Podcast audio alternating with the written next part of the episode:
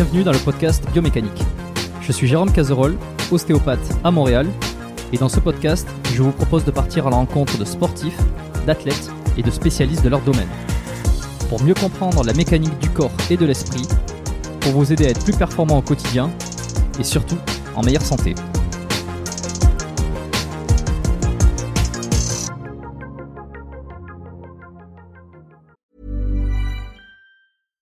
Sandra, and I'm just the professional your small business was looking for. But you didn't hire me because you didn't use LinkedIn jobs. LinkedIn has professionals you can't find anywhere else, including those who aren't actively looking for a new job but might be open to the perfect role, like me.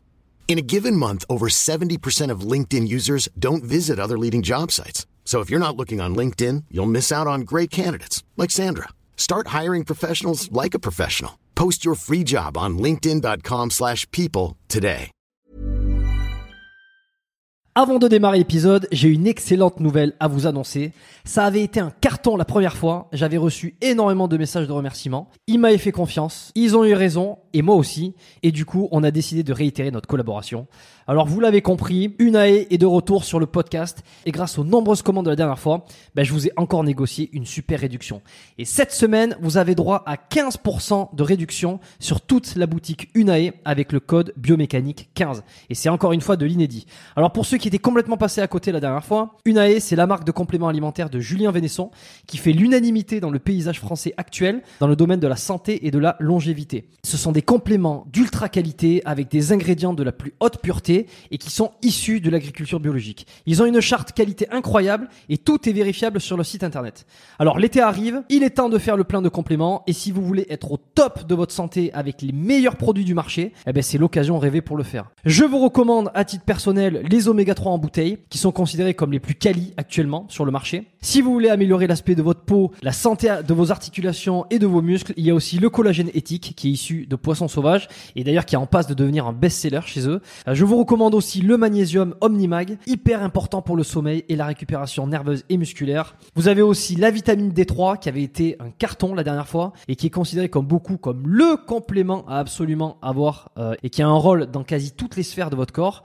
Et puis ils ont aussi plein de nouveautés. Il y a le multivitamine spécial ménopause, il y a le sommeil serein qui est une version améliorée de la mélatonine pour ceux qui ont du mal à bien dormir. Il y a aussi, euh, alors je les ai pas encore testés, mais ça a l'air d'être du lourd. C'est le biotique immunité et le biotique digestion pour booster votre système immunitaire et votre microbiote.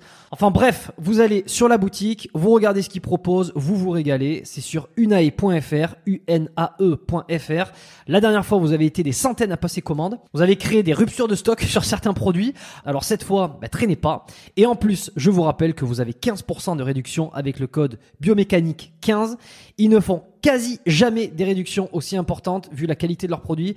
Alors c'est le moment d'en profiter. La promotion, c'est cette semaine uniquement. Ça se termine ce dimanche, le 12 mai. Alors profitez-en un max et faites-moi vos retours. Et maintenant, place à l'épisode.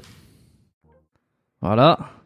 Voilà, on va pouvoir la refaire pour le coup. Mais c'est pas grave, hein, c'est les, les aléas du direct, comme, comme on dit, enfin, même si c'est euh, pas du tout euh, en direct.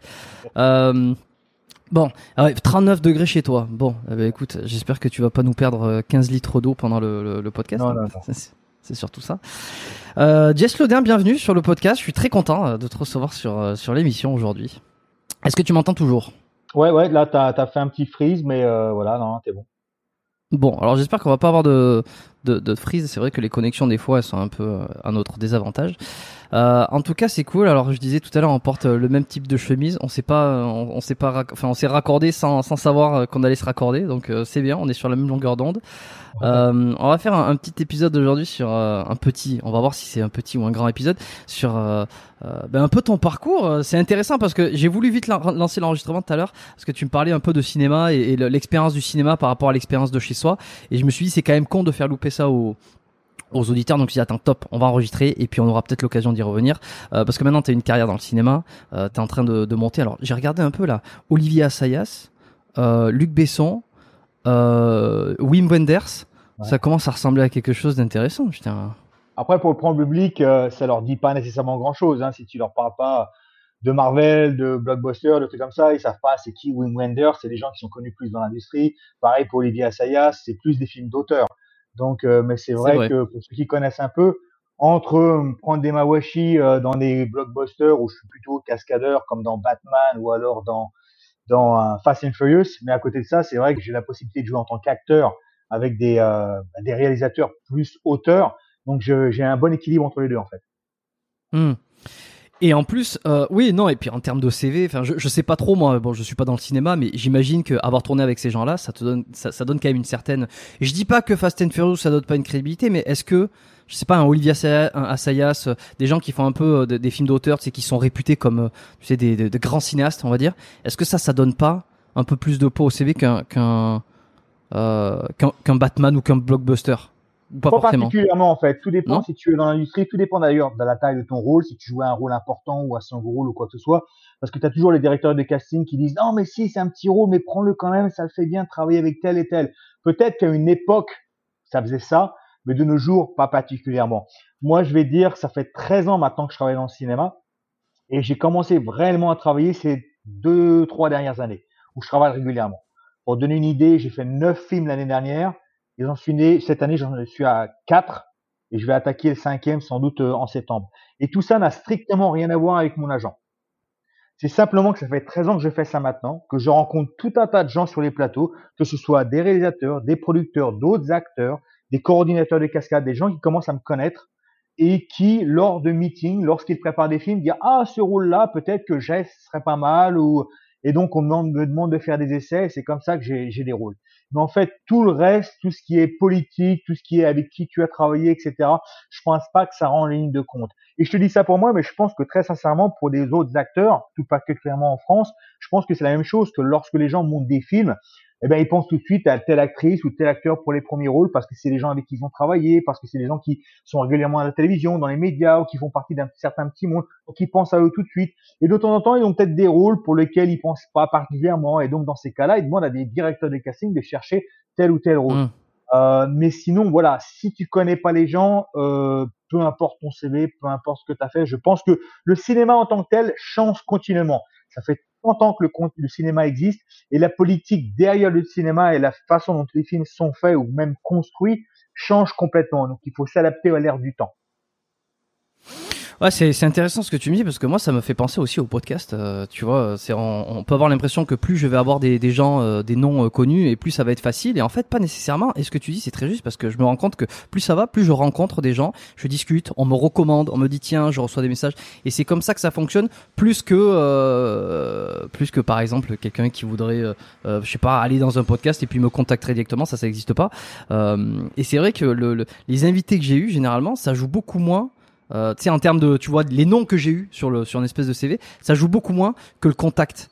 Euh, que quelqu'un qui va me recommander, tiens, alors je, je vais pas donner de nom, je te le dirai après parce que j'aime pas trop donner de nom tant, que c'est pas enregistré, mais je risque d'enregistrer un épisode dans les, je sais pas, les semaines ou les mois qui suivent avec quelqu'un que je n'aurais probablement jamais eu si euh, j'aurais jamais pu contacter si j'avais pas euh, été un peu euh, recommandé et puis euh, et puis que ça avait circulé tout ça donc c'est intéressant c'est là tu vois que le, le piston il fonctionne euh, mais euh, pas tant que ça, et, et, euh, et, rien n'est jamais plus. mais en fait, on revient aux fondamentaux. On revient aux fondamentaux qui se perdent de plus en plus malheureusement, où ton travail et la façon dont la longévité. tu te comportes à plus savoir avec quoi que ce soit. C'est-à-dire qu'aujourd'hui, les gens sont omnibulés pour se faire passer par des stars à travers les réseaux sociaux, que ce soit dans le sport, mais aussi dans le cinéma. Donc tout le monde veut déjà se comporter comme une star, tout en pensant que si je me comporte de telle manière, les gens vont me voir en tant que tel, et donc ils vont pouvoir me donner des opportunités. Mais ça marche pas comme ça. Tu vas pas bluffer les gens qui sont déjà dans le milieu.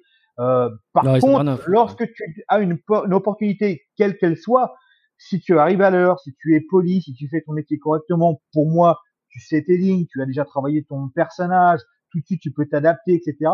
C'est ce genre de choses qui va faire que les gens vont te rappeler et non pas particulièrement parce que tu as euh, 500 000 followers sur Instagram ou quoi que ce soit. C'est pas comme ça que ça marche dans le système, dans le loyau du système. Après, à l'extérieur, les gens de l'extérieur, les agents, les réseaux sociaux, les attachés de presse, tout ça, ça, les importe tout ça. Parce que c'est à travers tout ça qu'ils travaillent. Mais au noyau même, lorsque tu vas rencontrer un producteur ou un réalisateur, lui, ce qu'il veut voir, c'est quelqu'un de vraiment sérieux.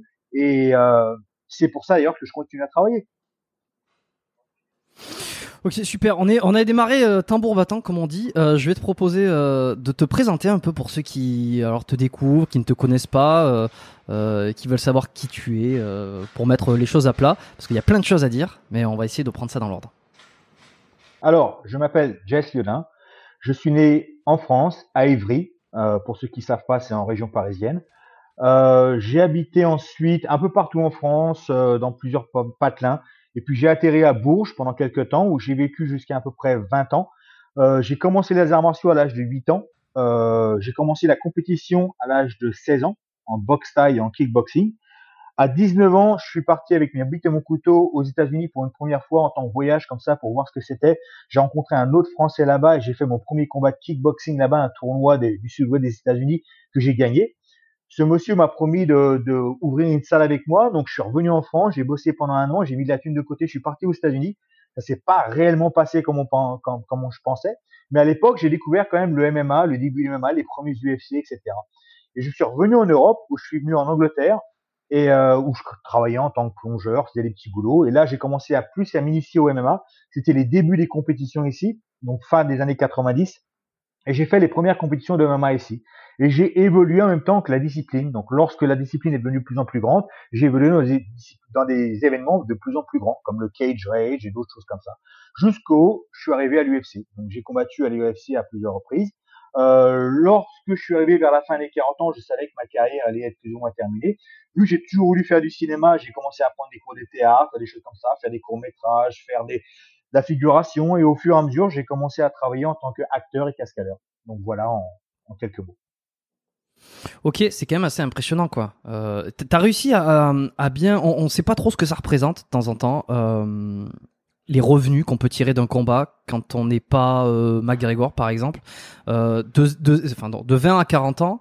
Est-ce que tu vis bien du MMA, de l'UFC Est-ce que c'est quelque chose qui bah, qui est confortable. Le beaucoup évolué en fait. Que tu n'aimes ou pas euh, Conor McGregor, il a beaucoup aidé à la popularisation du sport. Donc, ce qui veut dire qu'indirectement, il a aussi aidé à beaucoup de gens euh, d'avoir plus de des salaires plus conséquents, mais aussi de hmm. pouvoir négocier leur salaire. Mais aussi, les gens ont compris maintenant que ton image de marque était aussi importante. Donc, si tu euh, alimentais tes réseaux sociaux et tu créais une image de marque, tu pouvais potentiellement demander plus d'argent. Donc, toutes ces choses-là ont réellement changé. J'ai envie de dire ces cinq, six dernières années. Moi, j'ai combattu euh, le premier UFC, c'est UFC 70. Donc, tu vois, ça te donne un peu une idée quand même. C'est, il y a plus on en est où là UFC de ça. Euh, où ça? On, en est où actuellement là les, euh, Je sais plus, presque 270, un truc comme ça. Donc, c'est ce que je dis? Au moins 200 UFC de ça. Donc, euh, et à l'époque, ouais, 276 actuellement. Il y avait, euh, il y avait 4, 5, 6 événements par an, quoi. Donc, c'était pas comme maintenant. Donc, d'ailleurs, nous, à l'époque, on alternait euh, en tant que fan en regardant un UFC, un Pride, un UFC, un Pride. Et donc, mmh. moi, pour donner une idée, le premier combat que j'ai fait à l'UFC, j'étais payé 3000 dollars pour combattre. Et j'avais un supplément de 3000 dollars si je gagnais. Donc, en plus de ça, tu vas être taxé. Les Américains te taxent, tu vas être aussi taxé en anglais. Euh, et euh, il faut que tu payes pour ta préparation, tout, tout, tout, tout, ce qui va avec. Donc, bien entendu, tu peux pas en vivre, c'est pas possible. Euh, les sponsors étaient quand même assez limités, même s'ils étaient plus intéressants que ce que ça ne l'est maintenant. Donc, euh, donc voilà, si tu gagnais ton combat, tu faisais, allez, 6 000 dollars, plus peut-être 3 4 000 dollars de sponsor, tu payes les impôts, des taxes, des machins, des trucs, bon bah voilà, ça vole pas loin quoi. Donc si tu combats trois fois dans l'année, ça va, mais à l'époque c'était difficile même de, de combattre trois fois dans l'année parce qu'il n'y avait pas aussi d'événements qu'à maintenant quoi. Comment tu rentrais dans l'UFC avant? Euh, c'était très très dur en fait. La, la, la, génération juste un petit peu avant moi, c'est-à-dire que même si tu avais la chance de combattre l'UFC, tu perdais un combat, l'histoire était terminée. Hein. Tu n'avais pas une deuxième chance, tu pouvais pas faire des 2-3 euh, records de 2-3, 2-2, 3-4 à l'UFC, c'était pas possible. Tu perdais une fois, c'était terminé. Moi, je suis arrivé où ah c'était un petit peu plus flexible. Euh, et euh, en fait, je vais t'expliquer comment je suis arrivé à l'UFC. Je suis arrivé à l'UFC par inadvertance en fait. Moi, je fais partie des, comme je te l'ai dit, pionniers du MMA en Europe euh, tout, tout particulièrement en Angleterre où c'était la plaque tournante. Donc bien entendu, je m'étais fait un petit nom. C'est la première des choses.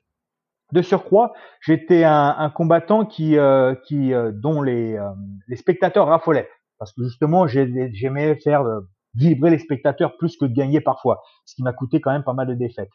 Et puis genre le show. Pardon? Genre tu faisais le show? Voilà, exactement, exactement. En fait, j'ai toujours voulu être acteur. Moi, j'ai jamais voulu devenir combattant. Je suis arrivé, j'ai fait du combat par inadvertance en fait. Initialement, je voulais faire du combat pour tester mes des techniques martiales. Et, euh, et puis je me suis aperçu qu'en fait, pour moi, euh, bah, c'était un peu un stage, comme si tu pouvais faire une pièce de théâtre où tu pouvais faire vibrer les spectateurs. J'aurais eu la possibilité de faire du théâtre, je pense sans aucun doute, j'aurais fait du théâtre. Mais vu que c'était une possibilité pour moi de jouer, d'avoir un espèce de rapport comme ça avec un public, eh ben j'ai continué le combat, mais plus pour ça qu'autre chose, moi. Moi, je préférais perdre en faisant un combat excitant et en faisant vibrer les spectateurs que de gagner avec un combattant chiant. Donc voilà, euh, en faisant un combat chiant. Bref, et je pense pour rendre, parce que là, sinon je suis parti pendant deux heures, l'UFC avait besoin d'un gars pour combattre Denis Siever. Denis Siever est un combattant russe qui vit en Allemagne. C'était un petit peu la star allemande de l'époque. D'ailleurs, il était le meilleur combattant européen welterweight de l'époque. Et donc, eux, les l'UFC voulait faire des événements en Allemagne. Et donc, ce qu'ils voulaient, c'est quand même commencer à faire monter euh, Denis Siever. Et vu que moi j'avais à l'époque un record un peu mitigé, ils ont dit tiens on va se mettre ce mec là. Les Anglais l'aiment bien, mais va se faire péter la gueule par l'allemand et comme ça on pourra mettre l'allemand sur la main card lorsqu'on arrivera en Allemagne. Sauf que ça s'est pas passé comme ils pensaient. Moi à l'époque j'avais quand même repris l'entraînement sérieusement, je m'étais quand même un petit peu focalisé et euh, le Denis Stever je l'ai fait euh, valer, euh, valser en 1 minute 30. Donc voilà. Ok, et, ce mec, il a, il a continué, parce qu'il a battu, enfin il a battu, non, il a, il a combattu contre Conor McGregor quelques années plus tard, non? Je, Oui, puis le... Conor McGregor. En fait, Denis Silver, par la suite, il s'est classé top 10 mondial dans deux catégories de poids. Ok, bon, c'est pas un rigolo, quoi. Non, non, non, voilà. À l'époque, il était numéro un euh, en Europe. Après, euh, c'est ce qu'on appelle pour nous en anglais un one trick pony, quoi. C'est pas un très très bon grappleur. C'est plutôt un striker. Il, il, a, il a des, des, bases en lutte, mais voilà. Donc il y a quand même des ouvertures ici pour le battre. Tout dépend si tu veux jouer, son jeu ou pas. Euh, mais euh, mais après l'avoir battu, oui, il se fait pas partie des combattants. Je vois des fois les gars, ils n'ont pas de dégâts. Bon bah après les mecs disparaissent, prendre leur retraite. Non non, le mec il a continué. C'était un peu ce qu'on appelle un gatekeeper, mais il a quand même réussi à se classer. Je te dis top 10 dans deux catégories de poids, lightweight et featherweight. Ok, et alors tu fais ce, ce, ce premier combat contre lui et finalement tu l'éclates quoi. Voilà. Et d'ailleurs, pour mon deuxième combat, tout de suite, il voulait me mettre une tête d'affiche, hein, parce que deuxième combat, il voulait me mettre euh, Rambo Johnson. Est-ce que tu te rappelles de Rambo Johnson? Et ça me dit pas, non, ça me dit pas beaucoup, moi. Euh, afro-américain énorme. C'est-à-dire que à l'époque, il combattait en welterweight, maintenant il combat en heavyweight. Tu vois, et le mec, il a pas un pet de graisse sur lui, tu vois. C'est un mec énorme, super explosif. À l'époque, franchement, c'était le mec que tout le monde avait peur, que personne ne voulait combattre. Donc voilà, euh, premier combat, euh, un mec euh, le meilleur en Europe. Deuxième combat, ils voulaient mettre Rambo Johnson. Malheureusement, Rambo Johnson s'est blessé au genou. Et donc, ils ont mis un autre à la place qui s'appelle Anthony Torres, qui à l'époque était invaincu. Et, et que j'ai battu aussi au premier round par KO. Et qui par la suite s'est fait virer de l'UFC parce qu'il a testé positif aux stéroïdes. Ouais, bon, ben, comme beaucoup, j'imagine. On va, revenir sur ça aussi. Hein. ouais. Ah ouais, aujourd'hui, tu, tu penses que. beaucoup moins. C'est un sujet qu'on pourra aborder par la suite. Je pense beaucoup moins.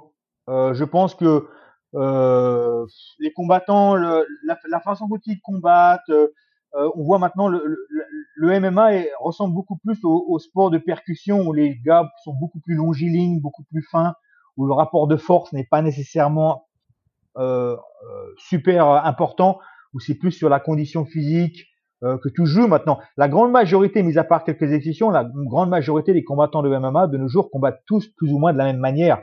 Ils utilisent tous plus ou moins la même technique. Et ce qui fait très souvent la différence, c'est bien entendu le mental, ce qui a toujours été, mais surtout la condition physique. Et tu vois quand certains fatiguent et l'autre fatigue pas. Hmm. Mais, euh, mais, une chose est sûre, c'est qu'ils sont beaucoup plus longilignes. Ça peut même les amener au sol maintenant, ils essayent. Bon, si ça marche pas, ils lâchent l'affaire, ils vont au corps à corps, ils restent contre la cage, ils contrôlent, ils mettent quelques coups de coude et hop, ils se séparent. Ils se crèvent pas comme ils faisaient à l'époque, essayer à tout prix d'avoir une amenée au sol pour en plus à plus avoir un cardio pour le deuxième round.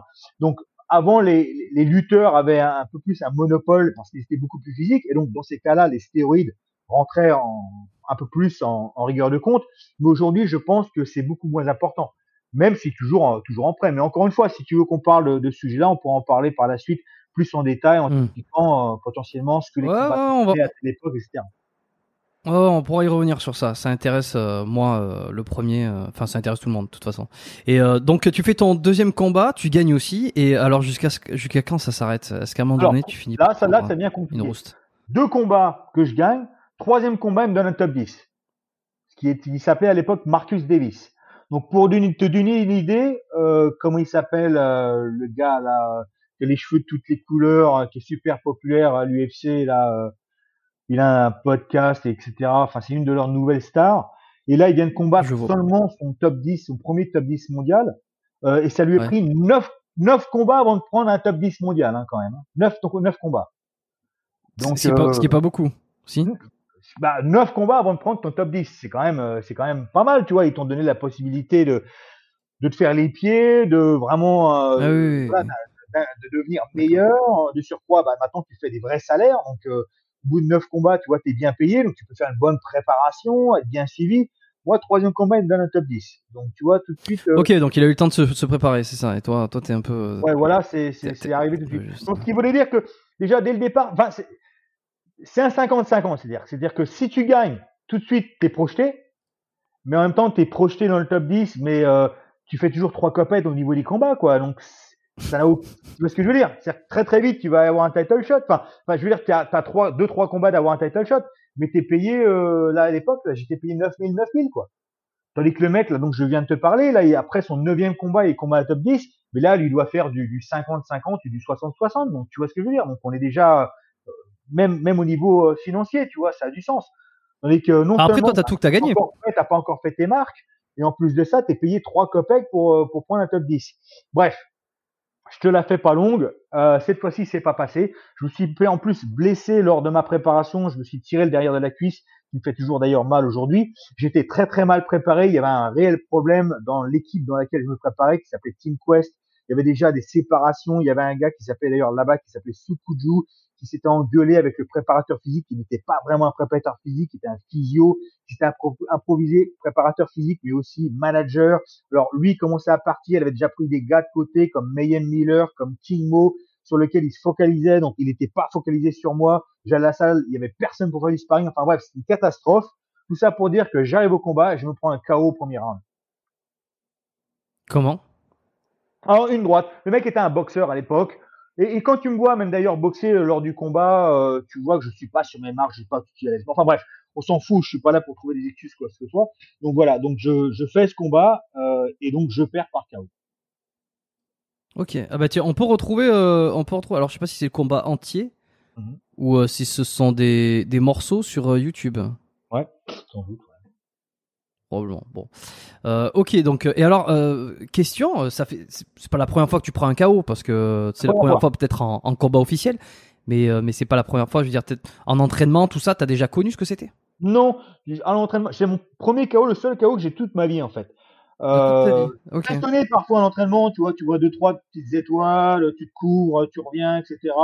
Et, et même ça, ça m'est jamais réellement arrivé en combat de ce que je me souvienne. Euh, donc c'est le premier vraiment KO quoi. Et c'est vraiment on était à la lumière. Quoi. Pam, hop, tu, tu rouvres les yeux, t'es assis par terre, t'as des gens autour de toi, tu dis ah oui merde en fait il y a eu un truc qui s'est passé quoi. Mais euh, c'est le seul KO que j'ai pris de, de toute ma vie. D'accord. En fait, ça fait on- on- pour ceux qui ont jamais pris, j'ai jamais pris de KO, par exemple, tu vois. Euh, je suis jamais, et même même autre dans, que dans des sports de combat, je suis jamais tombé sur la tête. J'ai jamais, je suis jamais tombé inconscient. J'ai jamais eu de traumatisme crânien. Euh, ça fait pas mal alors. Pour ceux qui l'ont jamais vécu, Non. Non, non, t'éteins la lumière et puis tu, tu te réveilles et tu dis merde. on éteint la lumière. On éteint la lumière. D'accord. Ok. Ok. C'est assez impressionnant. euh, je sais pas si tu connais euh, les King King of the Street. Euh, sur alors c'est sur YouTube. Ce sont des combats underground, des espèces de fight club. Euh, Ouais. euh, bah c'est c'est pas légal euh, puisque non, non c'est pas légal. Euh, alors c'est c'est un auditeur qui m'a envoyé ça. Je me souviens plus de son prénom, mais euh, je le remercie, qui m'a envoyé Kings of the Street et puis euh, un, un Français qui combat là-dedans. C'est du combat de rue. Euh, et bon, pour le coup, c'est il y a pas de gants. Euh, c'est tous les coups sont permis. Et puis c'est dans une cage comme ça. Et puis c'est des combats un peu underground. Et puis il y a une chaîne YouTube qui est, qui qui est avec. hein. je la laisserai dans les, la- les notes là pour ceux qui veulent aller voir. C'est assez, attends, c'est assez violent, c'est assez impressionnant. Et là, par contre, tu te dis, euh, c'est pas que des chaos. Les mecs saignent, les mecs s'ouvrent. Euh, c'est d'une violence. euh. Est-ce que t'es déjà tombé J'en ai vu un comme ça où il y avait des ballots de paille tout autour. C'est pas ça? Ouais, euh, ouais. Alors c'est là, King of the Street, c'est pas exactement ça. Ce sont ils mettent euh, ils mettent comme des grilles autour, mais ça peut être un parking, ça peut être un peu n'importe où. Il n'y a pas de il n'y a pas de dispositif régulé comme tu comme comme j'ai pu en voir aussi ouais avec des trucs de, de, paille autour. Non non là à la limite ça peut être dans un parking avec des grillages qui sont au, au, 20 mètres autour tu vois donc il y a, y a vraiment de la place et ça, c'est assez fou, ça. Je sais pas si tu as vu. Ouais, bah, en fait, je vais t'expliquer. Moi, les, même les premiers combats de MMA que j'ai fait ici, euh, en Angleterre, j'ai fait des combats sans gants, etc. Donc voilà, ça t'explique à quelle, à quelle époque j'ai ah commencé tout ça. Donc moi, tout ça, c'est pas nécessairement, ça m'impressionne pas, en fait. Ça impressionne les gens qui connaissent pas le combat. Parce que ça bah ressemble un peu voilà. à ce qu'ils voient, euh, voilà, à télévision, et choses comme ça. Mais écoute, exact. moi, pour moi, le sport le plus dur physiquement, c'est la boxe anglaise. De tout. Pendant des années, les mecs, oh, le Muay Thai, t'as des coups de coude, t'as des coups de genoux, t'as des machins. Écoute, le plus dur, c'est la boxe anglaise. Va demander à n'importe quel mec qui fait des sports de combat d'aller faire des sessions de sparring avec, en boxe anglaise avec des mecs qui savent boxer.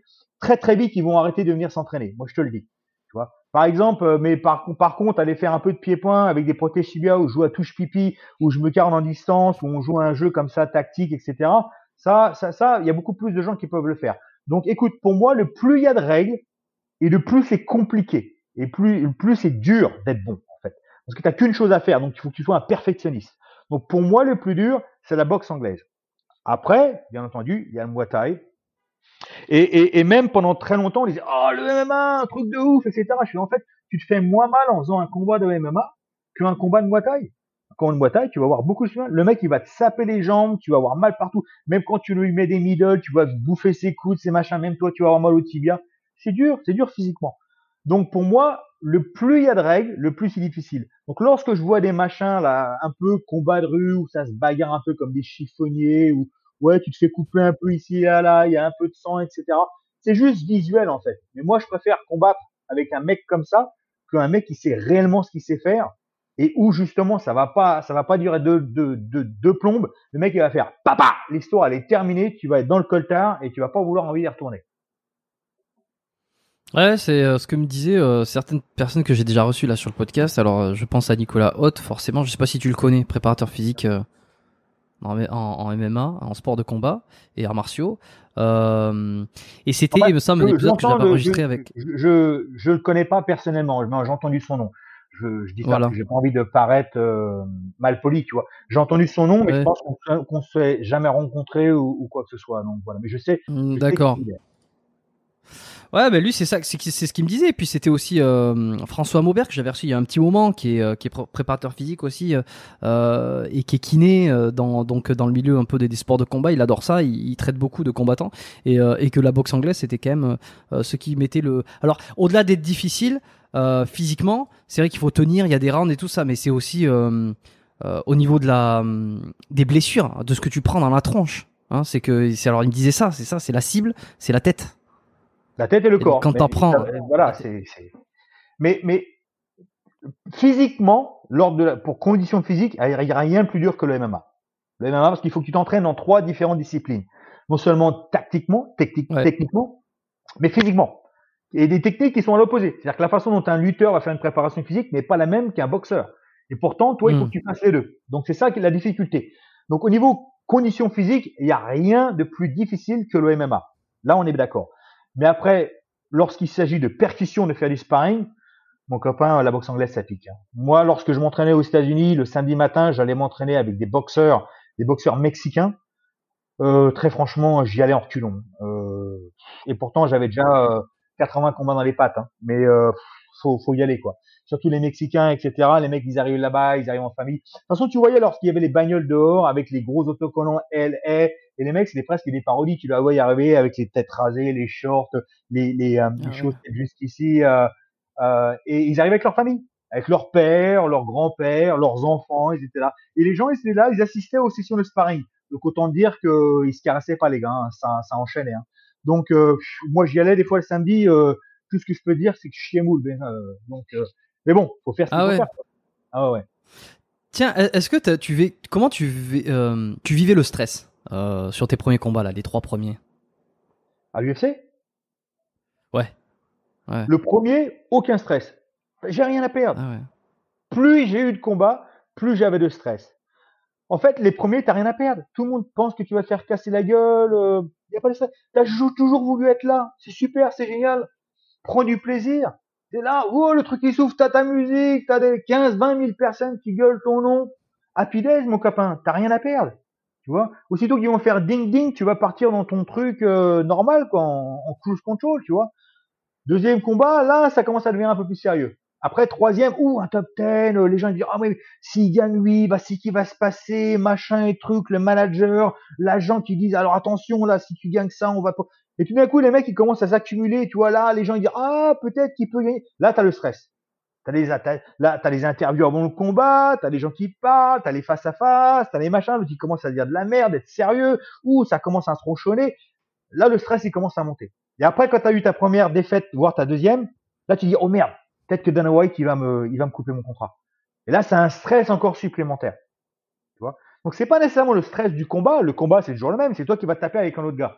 Tu Mais c'est tout ce qu'il y a autour, en fait, dont le stress qui commence à, à monter, tu vois c'est, c'est marrant. Hein. C'est, sur la pression, quoi. Euh, et le stress de te, te prendre euh, des coups dans la gueule, le stress de, de d'être euh, en, en, danger physique, intégrité physique, tu sais, parce que je sais pas, tu peux te, voilà, t'as un chaos, tu peux te faire, euh, que tu peux te faire tailler, euh, euh, tailler une arcade, tu peux, je sais pas, te faire une entorse. On a vu les mecs qui se font les aussi des, des, des grosses luxations ou des ou des fractures. Bon, c'est un peu plus rare, mais ça non.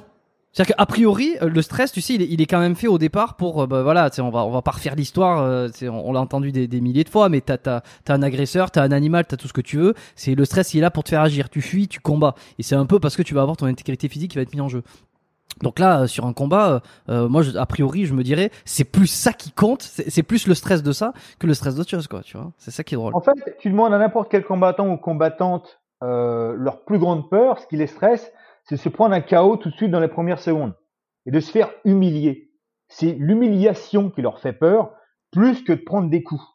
Si tu es déjà arrivé à l'UFC, si tu es déjà parti, parti par tout le système d'être amateur, semi-pro, pro, tu as déjà quand même pas mal de combats dans les pattes et que tu es là à un moment, c'est que dès le départ, prendre des coups, c'est pas ce qui fait peur. C'est pas ce que, surtout avec ce que tu fait l'entraînement, etc. Voilà, les coups, tu l'as accepté.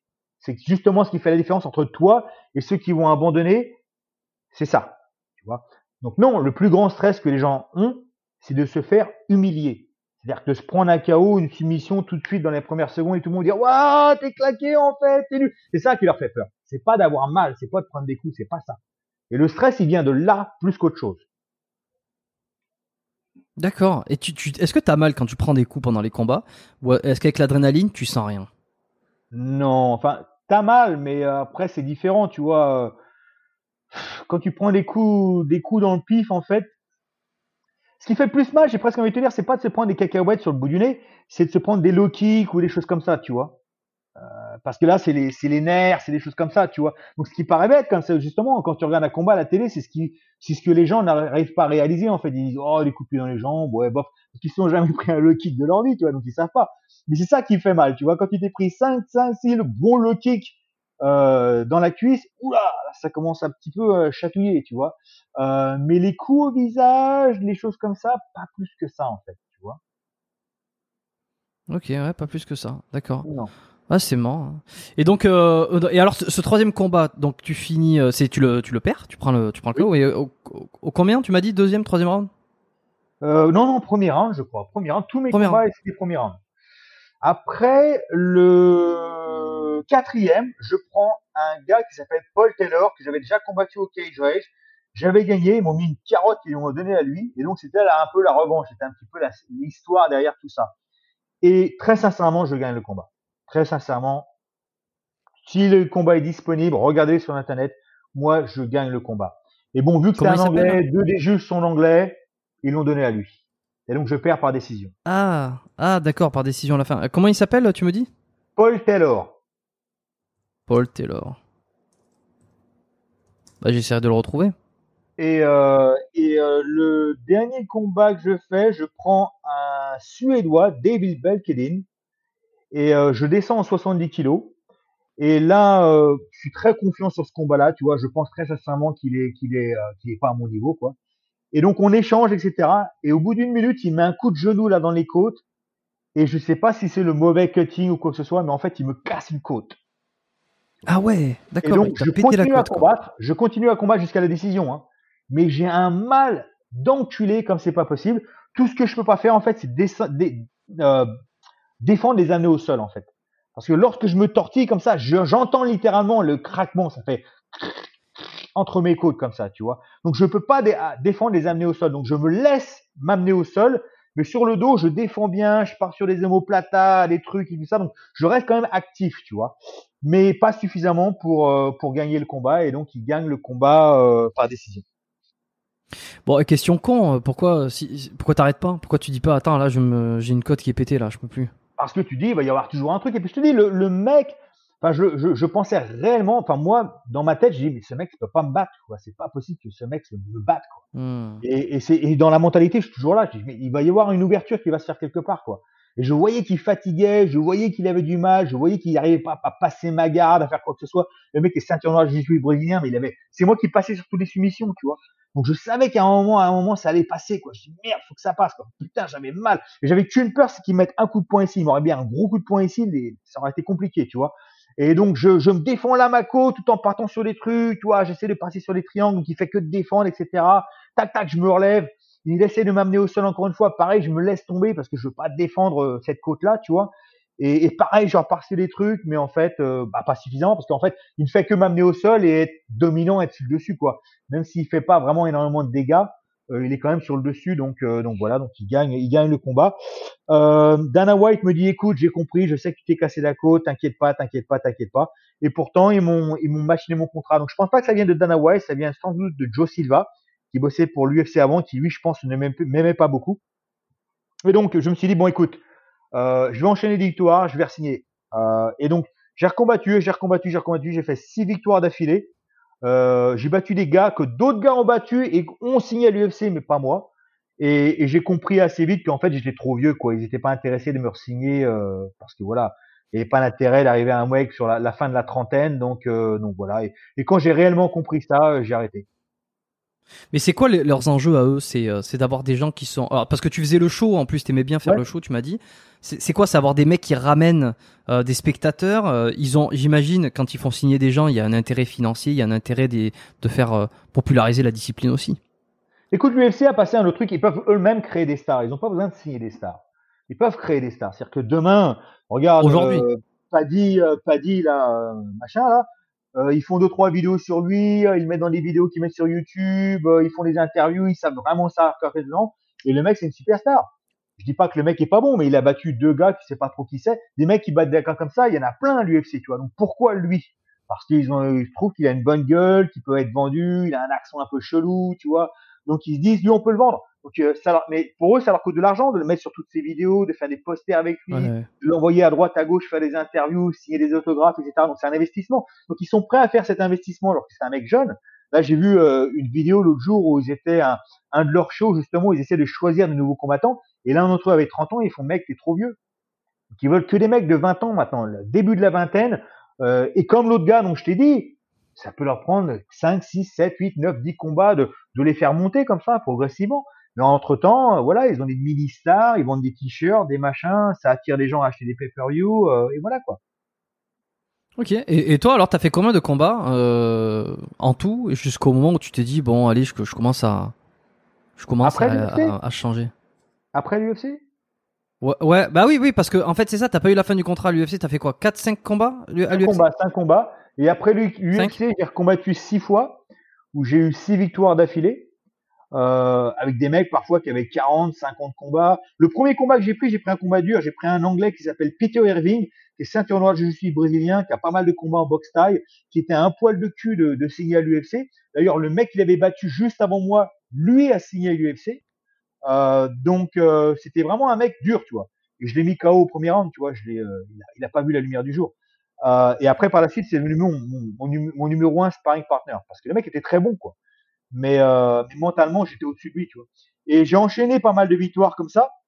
Et je te dis, bon, ils ont compris que. Puis je faisais d'autres disciplines. J'ai fait des compétitions de lutte, euh, tu vois. Je faisais des trucs comme ça aussi à côté, tu vois.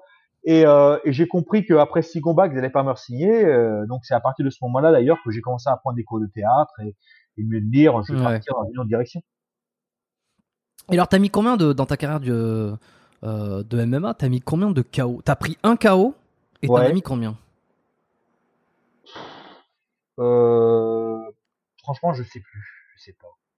Je sais plus mon ratio euh, KO, TKO, euh, euh, soumission, je sais plus. J'ai pas mais j'ai pas mis beaucoup de KO en fait. Je dis pas ça parce que machin, mais j'en ai pas mis beaucoup des KO en fait. Parce qu'en fait, moi, je viens à la, à la, à la base de la boxe taille, donc du pied-point. Et lorsque j'ai commencé à m'initier euh, au grappling, pour moi, c'est une discipline tellement nouvelle, tellement excitante d'apprendre quelque chose de nouveau que lorsque je combattais, je voulais tester encore une fois ces techniques. Je voulais mettre des soumissions à des mecs, tu vois. Euh, et donc très très vite, les gens pensaient que j'étais un grappleur, quand en fait j'étais un striker qui avait appris à grappler, tu vois. Mais euh, mais moi j'étais tellement excité d'avoir appris toutes ces nouvelles techniques que papa, je voulais les passer à des mecs, tu vois. Donc j'ai beaucoup de soumissions pour cette raison en fait. D'accord. Ok. Et alors ça fait quoi euh... J'essaye de m'imaginer, tu vois, quand on fait pas de quand on fait pas de MMA.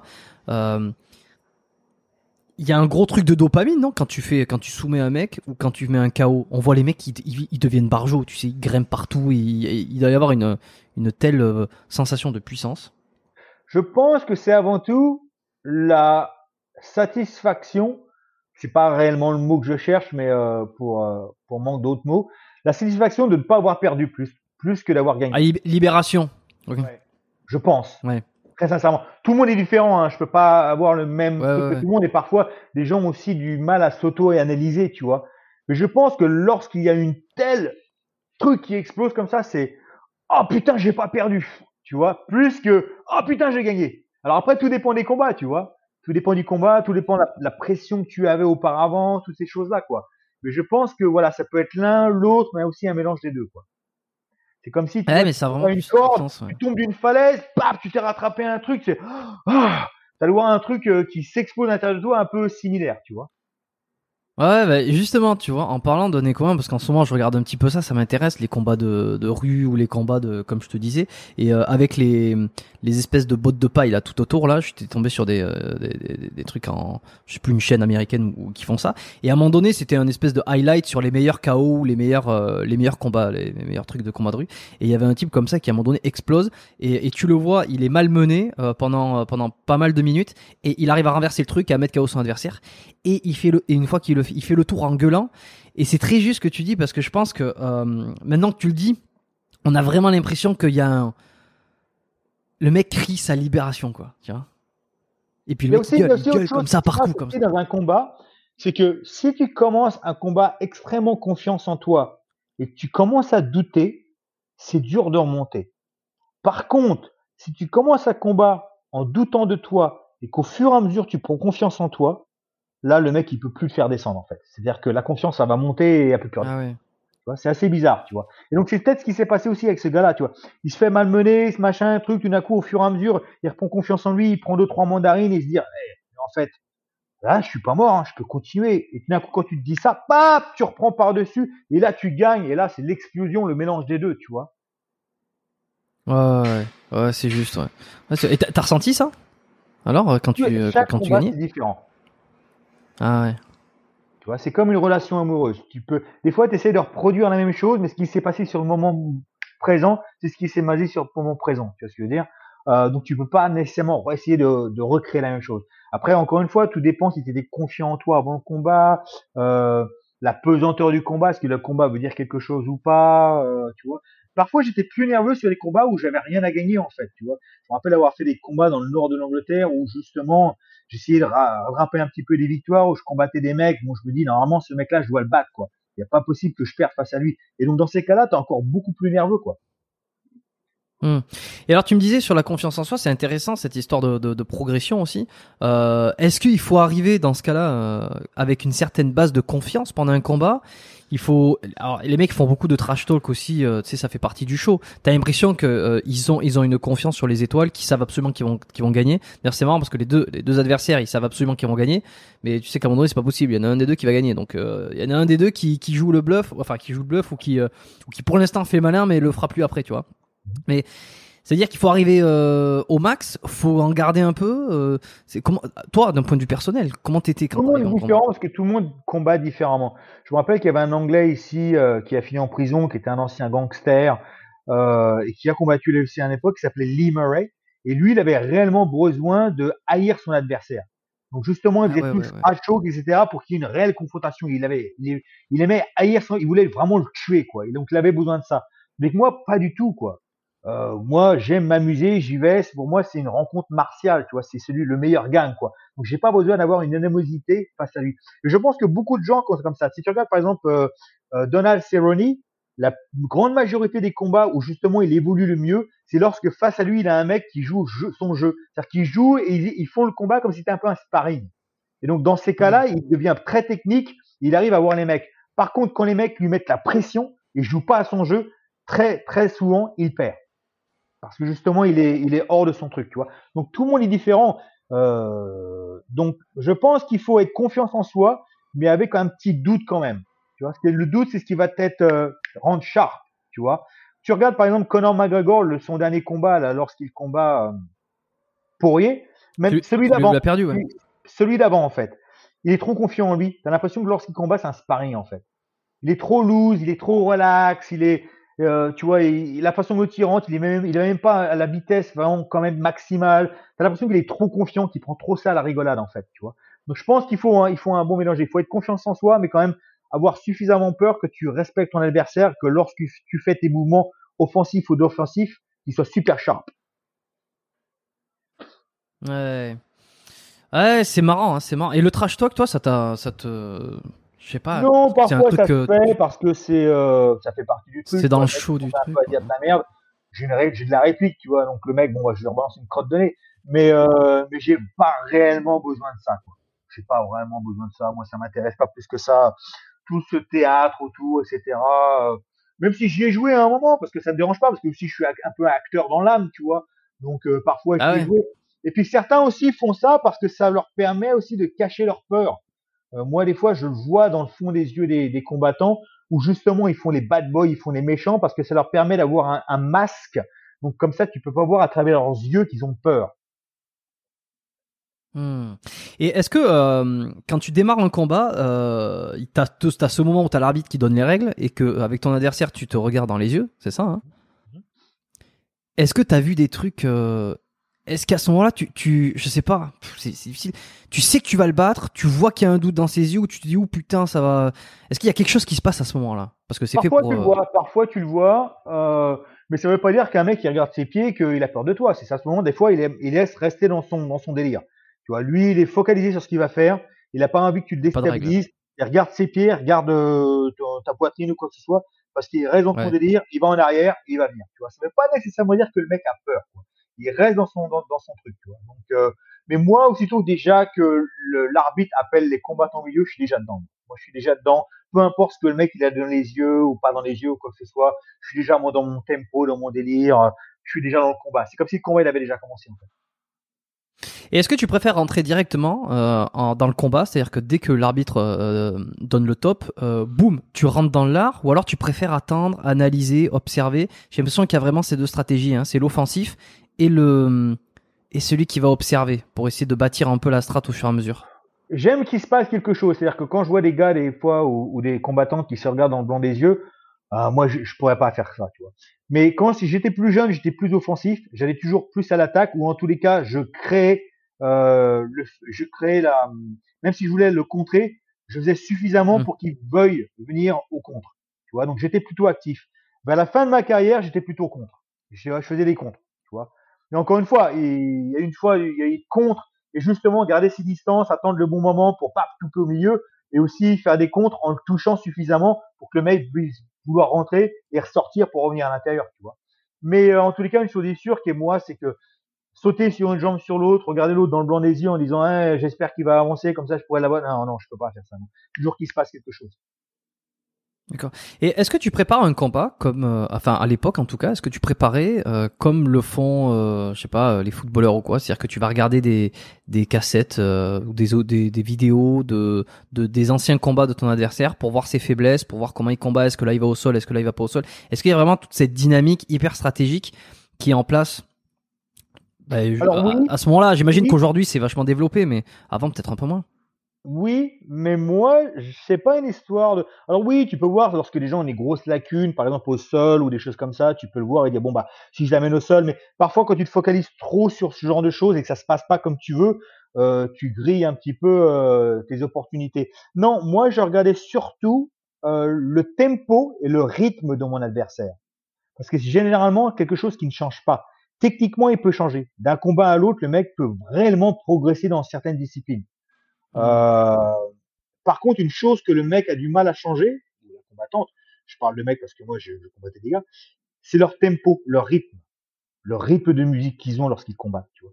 La façon dont ils bougent, tu vois, la façon dont, le moment précis qu'ils utilisent pour rentrer à l'intérieur, pour donner un coup, etc.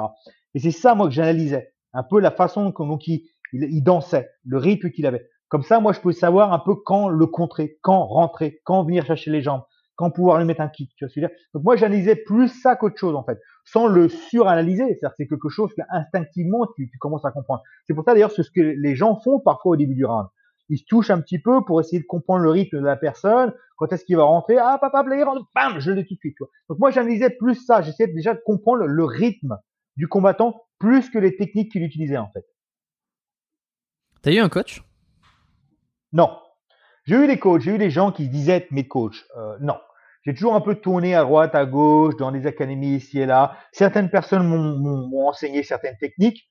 J'ai envie de te dire que 70% des techniques, je les ai appris tout seul, en regardant des vidéos, en regardant des choses, en tournant avec des mecs, en échangeant avec d'autres combattants euh, autour d'un tatami, des choses comme ça.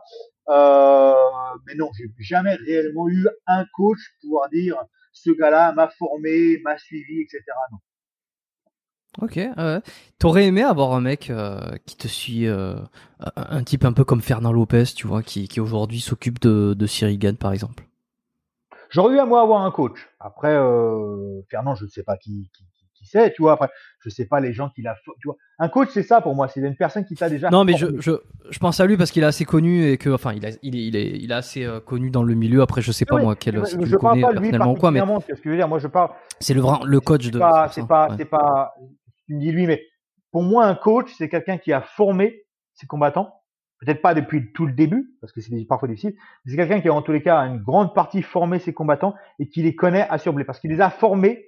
Il connaît leur technique, ils savent comment ils bougent, ils savent comment le parler, ils savent comment les préparer. Ils les connaissent physiquement, techniquement, mentalement. Et donc c'est pas un truc qui se fait du jour au lendemain. Tu vois je veux dire. Après le management, Mm. tout ça, tout ce qui est autour, c'est autre chose. C'est encore un autre délire. Tu vois? Donc moi oui, j'aurais voulu avoir quelqu'un comme ça, quelqu'un qui qui me comprenne, qui voit ah ok d'accord, Jess il aime combattre comme ça, tu vois. Contrairement à dire non non mais ça faut pas le faire, ça faut le faire comme ça, ça non comprendre la façon dont je combatte, essayer de me mais, c'est dur, hein, il faut un réel investissement. Hein. Même moi, j'ai j'ai jamais eu le courage de faire ça avec des élèves, tu vois. Faut vraiment que la personne vraiment s'investisse. C'est pour ça que moi j'applaudis les coachs comme ça qui s'investissent corps et âme à leurs élèves et, et qui les suivent, tu vois. Alors, il y a souvent parce qu'ils vivent leurs rêves à, À travers, travers. les élèves, Ouais. tu vois. Il y a beaucoup de ça aussi. Euh, mais moi, j'aurais voulu avoir Ouais. qui, qui- Mais après, je viens d'une époque différente, donc c'est dur. Puis je aussi, j'ai toujours bougé à droite, à gauche, tu vois. euh, euh, J'étais dans un tel pays, tel pays, je dis encore une fois, avec mon sac à dos sur, sur les épaules. Donc, c'est très difficile d'être comme ça, tu vois. Ouais, et puis après, c'est, j'imagine, c'est un pari aussi, tu vois, c'est un peu, euh, t'as, t'as un poulain, tu mises sur quelqu'un, tu veux l'accompagner, tu, tu crois, tu crois en lui, tu te dis, lui, il a un gros potentiel, j'ai envie de l'amener. Euh, alors, tu dis, tu, tu vis euh, les victoires à travers lui, ça c'est sûr, on, on le voit, on le voit beaucoup, hein, euh, sur les coachs qui sont presque encore plus heureux que, Hein que l'élève en question, que le sportif en question, tu vois. Mais, euh, mais c'est aussi le, le fait de se dire, bah tiens, euh, peut-être qu'il va y avoir une, un certain succès qui va arriver euh, à travers lui aussi, d'une certaine manière, quoi. Non, mais tu as des bons coachs. Tu hein. penses Craig Jackson, Craig Jackson, ça voit qu'il s'investit euh, énormément avec ses élèves. Euh, Mike Brown, Mike Brown, ça se voit qu'il s'investit énormément avec ses élèves. Donc tu as des coachs Ouais. comme ça qui s'investissent réellement, tu vois, euh, malgré qu'ils aient aussi plusieurs combattants, plusieurs champions, etc. Donc, euh, donc moi j'aurais voulu, mais en, en même temps, encore une fois, je ne regrette rien parce que moi je n'ai jamais, encore une fois, réellement voulu devenir combattant professionnel. C'est arrivé un peu par accident. Euh, donc euh, pour avoir pour avoir été dans cette situation, il aurait fallu très tôt que je prenne cette décision de vouloir devenir combattant et donc de choisir un coach, etc. Et la raison pour laquelle ça s'est pas fait, c'est que ça n'a jamais réellement été mon objectif, quoi. Donc c'est pour ça que ça s'est jamais fait. Moi, je suis un vagabond. bah, alors l'art ça-. Ouais, bah ça répond un peu à la question que j'avais. C'est, euh, c'est que finalement, euh, t'aurais pas, euh, si t'avais eu un coach comme ça, ça aurait pas changé tes objectifs, t'aurais pas nécessairement voulu venir un, je sais pas moi, un Conor McGregor numéro 2, enfin, enfin pas numéro 2, mais t'as compris quoi, tu vois, euh, c'était pas ton truc quoi. Non, après peut-être que j'aurais trouvé un coach qui était supportif, il m'aurait peut-être vu mes qualités, il m'aurait fait comprendre que j'avais des qualités en fait. Parce que même moi, je comprenais pas que j'avais des qualités. C'est très très très très très tard, même presque quand j'ai pris ma retraite, que j'ai réalisé, mais en fait, j'avais certaines qualités, qualités techniques et certaines qualités physiques. Lorsque je considère ce que j'ai réussi à faire avec très peu, euh, très peu d'efforts, très peu de préparation, etc. En fait, je devais avoir des qualités. Si j'aurais été pris en main, peut-être que j'aurais fait plus. Alors peut-être que si j'aurais rencontré une personne qui m'aurait fait comprendre que j'avais des qualités, euh, surtout que moi, je demandais presque que ça, quoi, d'avoir un, remplaçant d'un père que je n'ai jamais eu. C'est sans doute quelqu'un sur lequel que j'aurais pu me reposer, tu vois. Mais ça, ça, ça, ça jamais passé. Et puis voilà, je suis allé. Ok, ok. Tu t'entraînais, euh, alors tu t'entraînais en, MMA. Est-ce que tu t'entraînais euh, en termes de physique euh, Est-ce que t'allais, tu faisais du bodybuilding? Est-ce que tu t'entraînais de la force? Est-ce que ça ressemblait à quoi? Et à quel à quel niveau c'est important d'avoir un physique qui fait peur aussi, sachant qu'aujourd'hui tu vois des brindilles finalement qui peuvent qui peuvent casser n'importe qui. Enfin, je dirais à MMA, t'as l'impression que le physique n'a plus grand n'a, grand impact. Mais là, on parle de il y a quoi? Il y a il y a 5 10 ans à peu près, c'est ça? Alors, il y a deux choses. Il y a deux réponses dans ce que tu viens de me dire. D'une, pendant la grande majorité de ma carrière, je me suis entraîné complètement comme un amateur. C'est-à-dire que j'avais aucune idée de comment s'entraîner. Encore une fois, je prenais ça à la rigolade. Je faisais un peu de footing, euh, je faisais un peu de renforcement musculaire, je faisais deux, trois conneries. Euh, et voilà. Jusqu'au moment où j'ai repris ma carrière en main, j'ai fait un combat au Japon, donc j'ai été très malheureux parce que j'ai même pas essayé de combattre. Euh, je voulais pas le faire déjà dès le départ, je voulais pas aller là-bas. Et j'étais tellement déçu avec moi-même que je me suis repris en main, j'ai commencé vraiment à m'entraîner correctement. J'ai enchaîné les victoires, c'est ce qui m'a amené à l'UFC par la suite. Donc c'est seulement après euh, quand même pas mal de combats dans ma carrière que j'ai commencé à réellement m'entraîner correctement, où je faisais du renforcement musculaire, euh, beaucoup des circuits en fait lorsqu'il s'agit de musculation. Euh, je faisais de la natation, euh, je faisais voilà beaucoup de sprint, beaucoup de fractionnés, des choses comme ça, en plus de tout mon sparring. Donc voilà. Euh, maintenant, lorsqu'il sujet, euh, lorsqu'il euh, tu parles d'esthétique, oui, les, les combats, le physique des combattants à l'UFC ont complètement changé. Mais pour moi, le physique hmm. reste quand même important, euh, malheureusement. Pourquoi? Parce que c'est aussi le côté marketing. Euh, il y a énormément de combattants à l'UFC dont on se souvient parce qu'ils avaient justement un physique.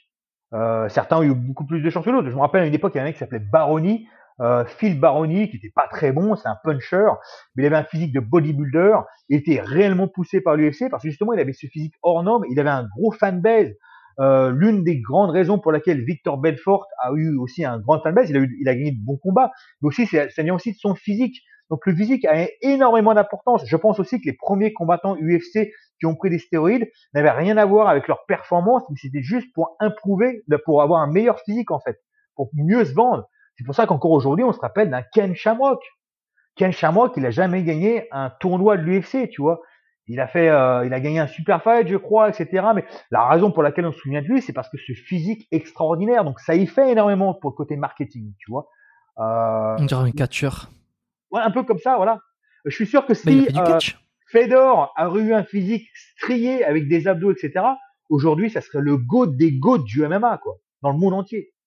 Mais vu que c'est un mec un peu hmm. bedonnant, euh, etc., les gens disent non, mais c'est pas possible que lui, euh, ce soit le meilleur combattant au monde, tu vois. Donc ça, ça, malgré que je suis pas pour, ça y fait énormément le côté esthétique en fait. Ouais, et puis aussi ça, ça doit faire participer à, à faire peur à l'adversaire, tu vois. Quand t'as un mec euh, euh, qui ressemble à ça, tu te dis putain. Enfin. Alors que bon, on, on sait que c'est pas forcément lié, non Mais. Non, pas plus que ça en fait, pas plus que ça. Non. Après, euh, après, tu vois, le mec, il est préparé ou pas. Mais justement, quand j'avais combattu Marcus Davis, il avait un physique super impressionnant. À mon avis, lui, il devait prendre aussi pas mal de vitamines.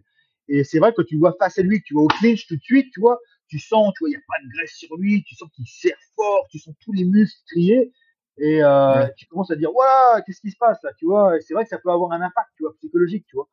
Mais, euh, mais après, quand tu prends de l'expérience, tu t'aperçois qu'en fait, tout ça, bon, bah, c'est juste dans les premières minutes, quoi très très vite, au bout du compte, euh, la force, la condition physique, tu l'as ou tu l'as pas. Quoi. Ça n'a rien à voir avec l'esthétique ou le pourcentage de, de, body fat que tu as. Quoi. Et alors toi, euh, venons-en au sujet qui fâche. Euh, est-ce que toi, tu as eu envie, ça t'est passé par l'esprit? Est-ce que tu as, pris des stéroïdes? Est-ce que tu as, T'as as été tenté par, par avoir ce physique-là? Pour deux choses. Alors déjà d'une, euh, j'ai eu un petit break de combat fin des années 90 lorsque je suis arrivé en Angleterre parce que j'avais pas d'oseille, je parlais pas anglais, je travaillais en tant que plongeur. Comme mon anglais était un peu meilleur, je faisais aussi serveur et je m'entraînais dans l'après-midi dans une salle de musculation. Et puis au bout de quelques années, le manager de la salle de musculation m'a dit "Écoute, si tu veux bosser ici un jour, je peux te trouver une place en tant que coach, etc." Je savais pas ce que c'était. Et puis il m'a expliqué les tarots. Je dis "Ah bah, je vais essayer." Bref, j'ai passé mes diplômes et je suis euh, commencé à travailler en tant que coach sportif dans une salle de musculation. Maintenant, il s'avère que cette salle de musculation, et je m'étais pas aperçu de ça avant, c'était une salle de musculation plutôt gay. Donc, tu avais énormément de gars hyper musclés, hyper stéroïdés. Parce que c'est la fin des années 90, et il y a beaucoup de drogue, d'ailleurs dans les soirées, dans les rave parties, etc. Dans la scène gay, la drogue, c'est pas réellement tabou.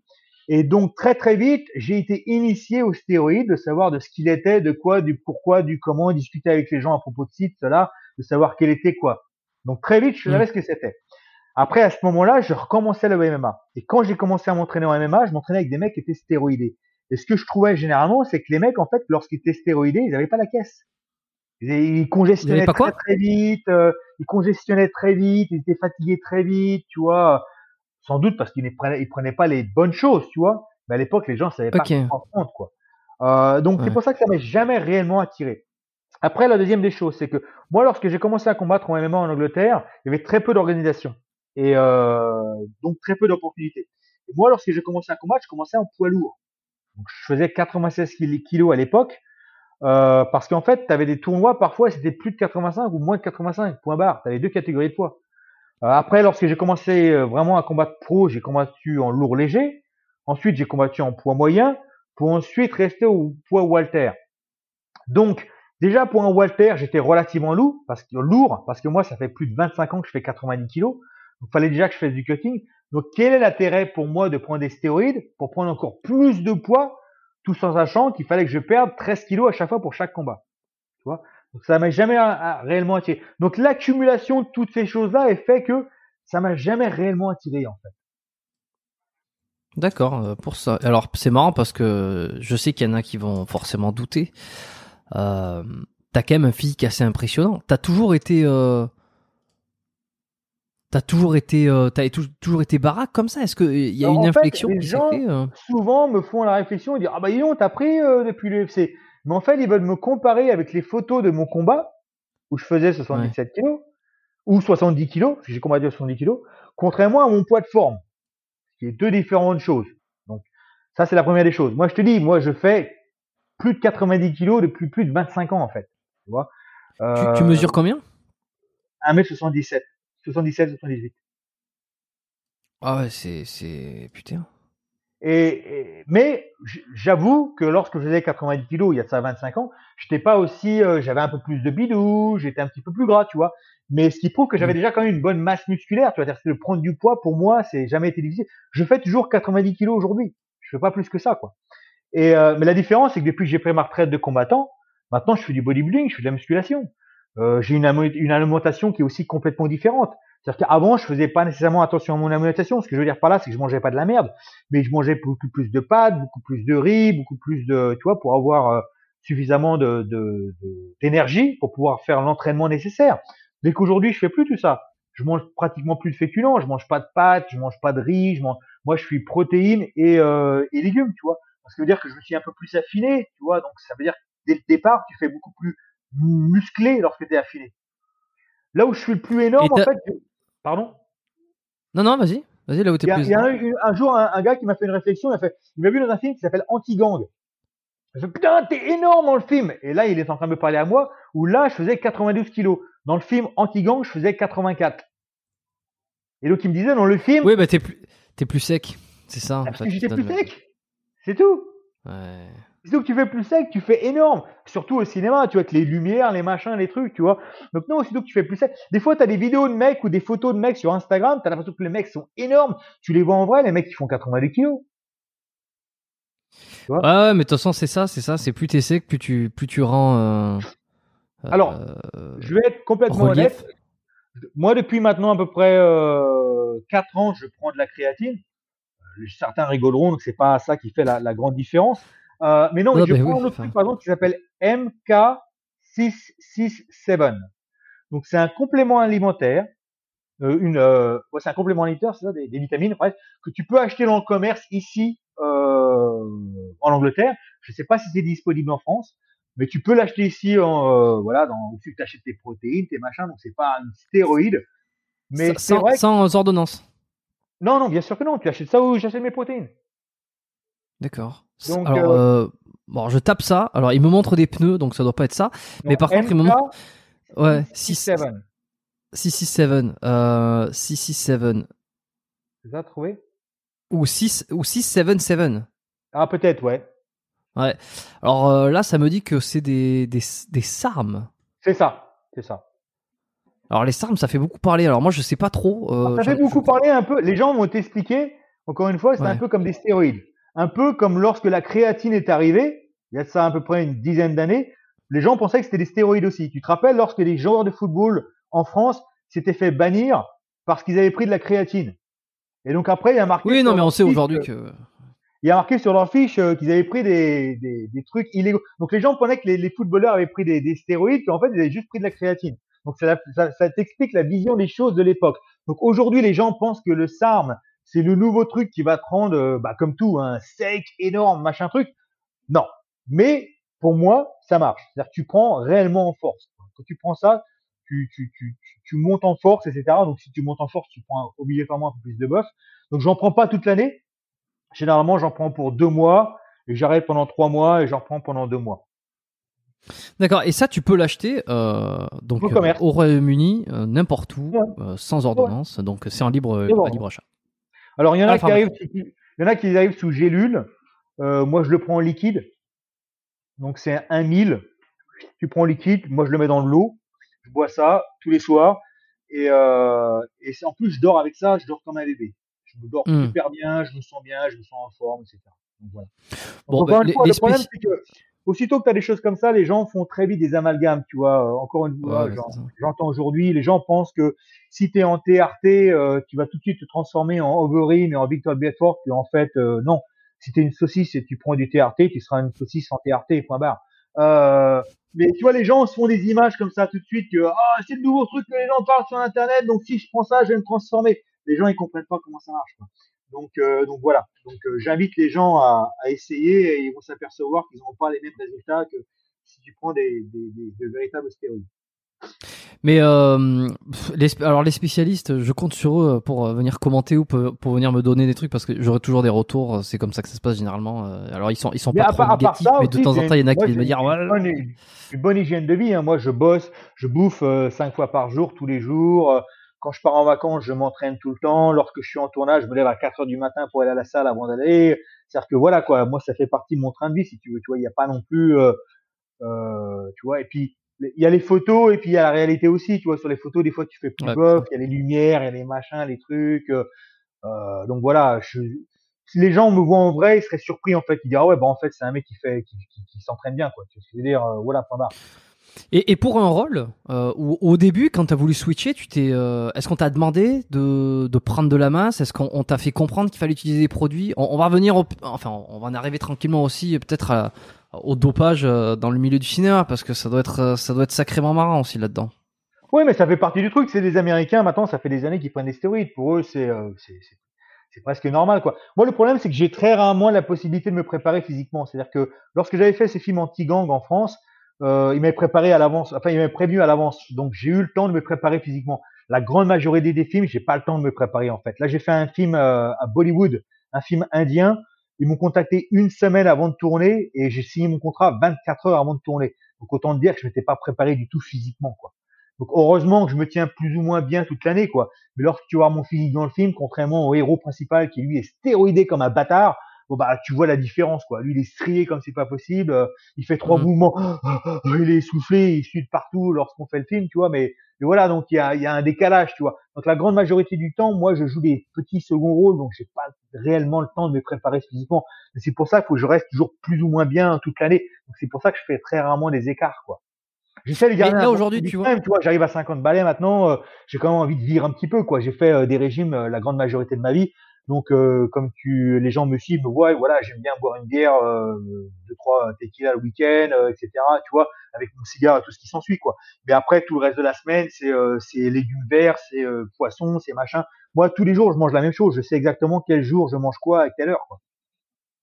Ok, mais tu vois, c'est ça, tu me disais, ce qui t'a un petit peu empêché pendant ta carrière euh, de combattant, c'était euh, le poids, c'était euh, c'était tout ce que tu nous as expliqué. une fois que ça c'était plus là, tu t'es tu t'es tu t'es pas dit tiens est-ce que ça peut pas être un avantage si je parais encore plus gros pour je sais pas essayer de choper des rôles? Ça, ça t'est jamais venu en fait, cette réflexion la pression que tu peux avoir?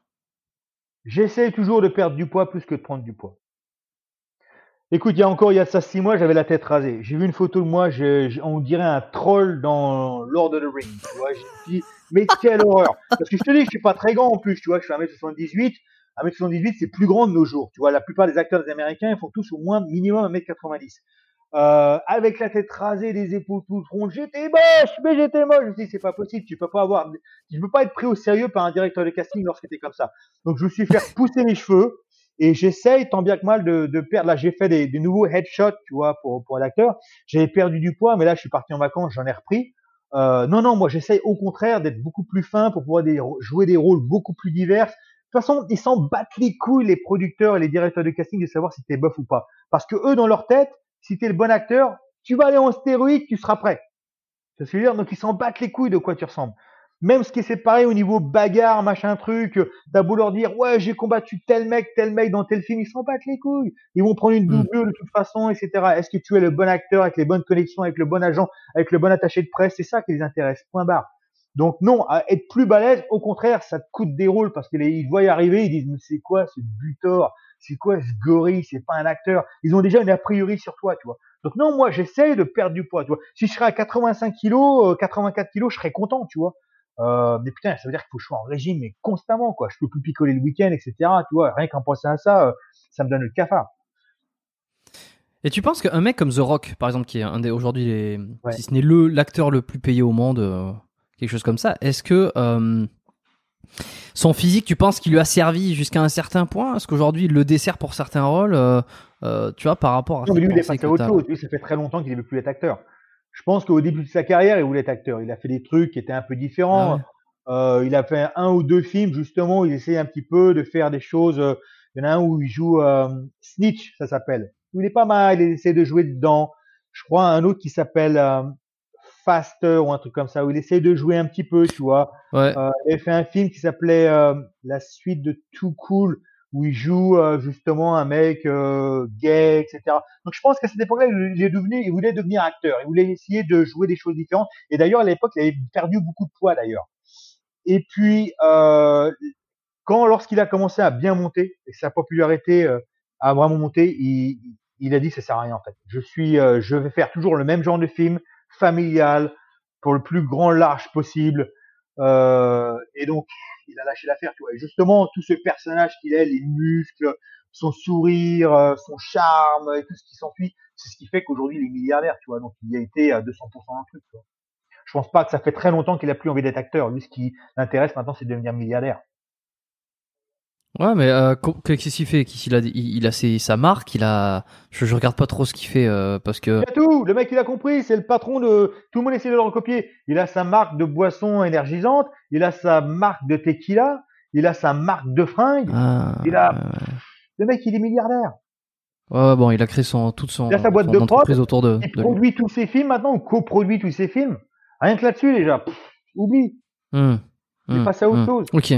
Ah, c'est marrant. Enfin, il passe à autre chose. Ouais, non, mais c'est marrant, c'est marrant. Et, euh, et alors, comment tu, tu fais ce, cette transition, toi, entre UFC euh, et cinéma? Euh, Ça doit être extrêmement difficile. C'était Aton, que tu dois connaître peut-être, que j'avais reçu aussi, qui a eu sa carrière dans les dans les forces spéciales euh, et qui a ensuite euh, a effectué cette transition pour être dans le cinéma. Et, euh, et j'avais j'avais enregistré un super épisode avec lui où il expliquait un peu bah, la difficulté aussi de se faire accepter par euh, par notre milieu. Euh, à quel moment ça bascule? À quel moment tu prends la décision et que ça se concrétise vraiment? Bah, Moi, au début, je te dis, lorsque je commence à enchaîner les victoires, je vois que l'UFC sont pas vraiment intéressés. Je commence déjà à prendre des, cours de théâtre parce que encore une fois, j'ai toujours lu acteur mm. depuis être minot, donc je suis, j'ai arrivé à faire tout ça en tant que combattant sans vraiment le vouloir. Donc, si j'ai envie d'être acteur, peut-être que je vais y arriver. Euh, donc j'ai pris des cours et euh, je commence au plus bas niveau. Je connais personne dans le cinoche. Donc je fais de la figuration, je fais des courts métrages étudiants, je fais des clips vidéo, je fais le gangster. Mais au fur et à mesure des années, je rencontre des gens, des directeurs de casting, des machins, des gens qui me rappellent. Et puis ça monte, et puis ça monte. Et au bout de 4-5 ans, j'ai Julien Série qui me donne mon premier vraiment break. Euh, il me donne le rôle du méchant principal dans un film qui s'appelle Night Fair. Euh, ça fait un peu parler dans Paris, tu vois, parce que c'est un, ils, ils, euh, ils, investissent leur propre argent eux-mêmes dans le film. Ça fait qu'il coûte moins d'un million. Euh, et euh, ça fait parler. Et donc mon nom commence un petit peu à circuler, mais c'est qui ce mec-là, etc. Et donc derrière, j'enchaîne avec un film qui s'appelle, avec un casting pour un film qui s'appelle Anti-Gang avec Jean Reno, où je décroche le rôle aussi. Et donc à ce moment-là, j'ai un agent, mon premier agent à Paris. Et je bosse pas pendant deux ans parce que je lâche un petit peu l'affaire. J'attends que mon agent fasse le métier pour moi. J'attends que mon agent me trouve des, des castings. Et en fait, euh, elle ne trouve pas les castings. J'ai l'impression d'être monté jusqu'à un rôle, l'un des rôles principaux. Et tout ce qu'elle me propose comme casting, c'est euh, l'agent de sécurité, c'est euh, le videur, c'est euh, des trucs où il y a potentiellement une ligne, tu vois. Donc j'ai l'impression de pas avancer en fait. Et, et donc ça se passe un petit peu comme ça pendant pas mal de temps.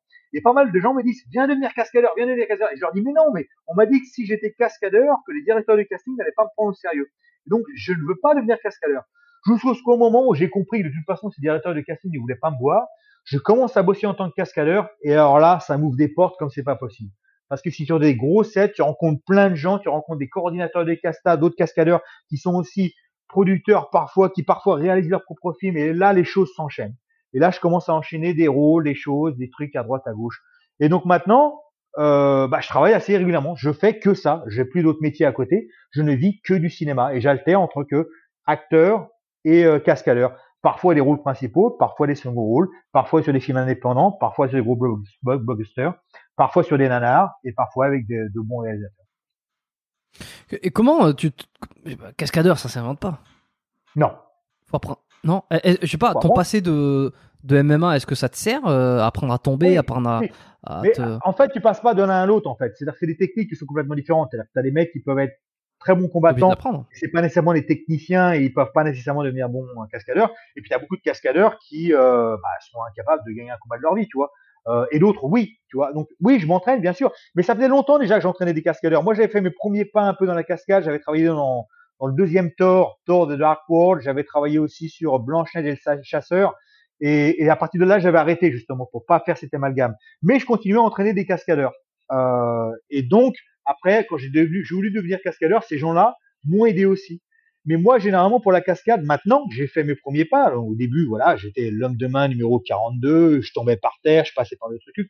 Mais quand j'ai commencé à faire mes marques les coordinateurs de cascade ont vu que j'étais sérieux, que je n'avais rien à foutre que j'avais combattu à l'UBC, que j'arrivais à l'heure, que je nettoyais les tatamis comme tout le monde et que je fermais ma gueule. Ils ont commencé à me quand même donner des trucs un peu plus intéressants. Et maintenant, quand un coordinateur de cascade m'appelle, c'est soit pour une scène de bagarre, soit sur une scène d'acting, où il faut quand même avoir un truc physique.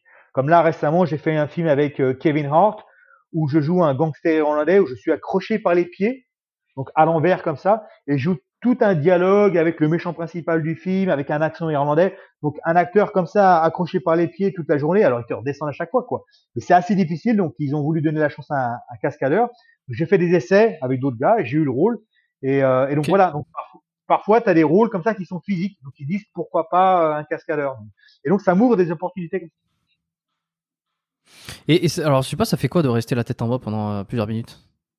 Je t'explique. Euh, le, le, réalisateur, c'est un mec qui s'appelle Gary Gray. C'est un réalisateur que j'aime beaucoup. Je me rappelle avoir vu son premier film qui s'appelle Set It Off à l'époque. Je te parle ça des années 90.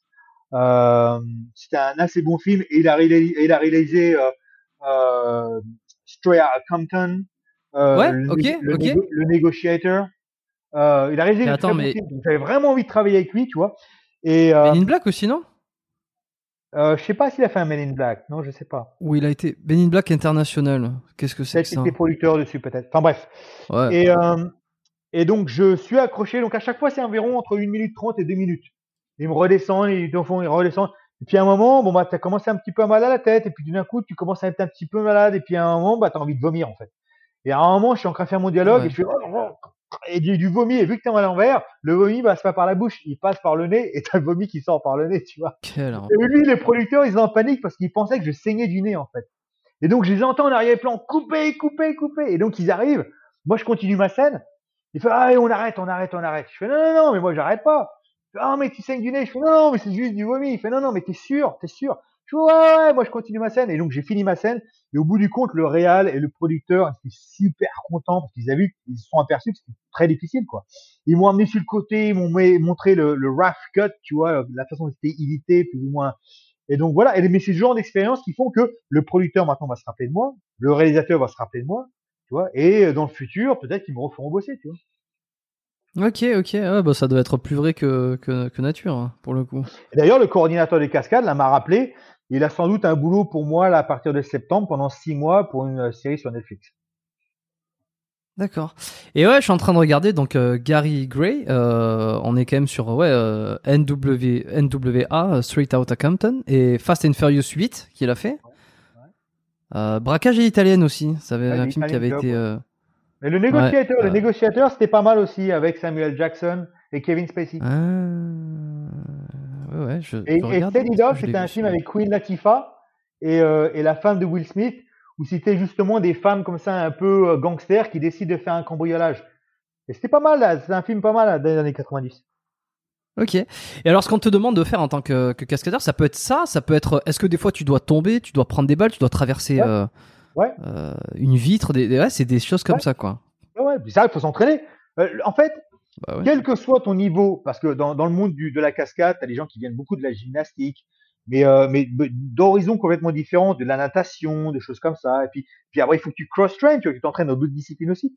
Mais la base de la base de la base, c'est d'avoir de bonnes réactions. Ce que je veux dire par là, c'est de savoir réagir correctement lorsque tu te prends un coup de poing, un coup de pied, une balle dans l'épaule. Et quel que soit le casting de cascade que tu vas faire, il y a obligatoirement un moment où tu vas passer par ça, les réactions. Et c'est ce que les gens pensent que c'est le plus facile. Parce que depuis tout gamin, on fait ça. Tiens, donne-moi un coup de poing. Ah, ah. Donc on se dit, oh, c'est bon, ça je sais le faire. Mais en fait, 99,9% du temps, lorsqu'un cascadeur n'est pas pris, c'est parce que lorsqu'il a fait ses réactions, elles étaient mauvaises. Donc déjà, ah, rien que ça, si tu as des bonnes réactions, tu sais prendre un coup de poing correctement, une balle correctement, rien que ça déjà, ça peut t'ouvrir énormément plus. Plus que si tu as 15 ceintures noires dans les arts martiaux différents, etc. Même là, j'ai travaillé sur euh, Expandable, et euh, à un moment, euh, ah il, se bat sur plusieurs mecs. Et je suis le dernier qui se bat, bah, bah, bah, il met deux, trois coups de poing. Et le réalisateur, il fait, ah, lui, il a des bonnes réactions. Viens, on va mettre la caméra là, et on va mettre du sang comme ça, etc. Donc, tu vois, comme quoi, rien, déjà, rien de faire une réaction, déjà, tu peux, les gens, ils disent, ah ouais, lui, il est bon, tu vois, tu peux le mettre là. Donc, ça, c'est super important, en fait. Expendables, euh, ça veut dire que tu as rencontré quoi? Schwarzy, Stallone, euh, non, Statham non, euh, je suis juste cascadeur dessus, qu'on se comprenne bien. Donc je suis juste là pour me faire casser la gueule dans un, un combat dans un bar. Et il y avait Stallone et Jason Statham. Mais Jason Statham, j'ai fait trois films avec lui déjà, en tant que cascadeur. Euh, et euh, Stallone, super cool. À un moment, on discute de machin, de truc, lui, il parle de, ah, mais Jess, là, c'est un ancien combattant, lui, il fait de la lutte. Ah, il vient me voir, il s'accroche au bar, comme ça, il fait, ah, je sors d'une opération, là, j'ai eu cinq opérations du dos, et en, fumant son cigare, comme ça, mais c'est un moment surréel, quoi. C'est-à-dire Stallone, Rocky, Rambo, quoi. Qui est juste là, face à moi, accoudé au bar, et qui me parle comme si j'étais un mec tout ce qu'il y a plus normal au monde, tu vois.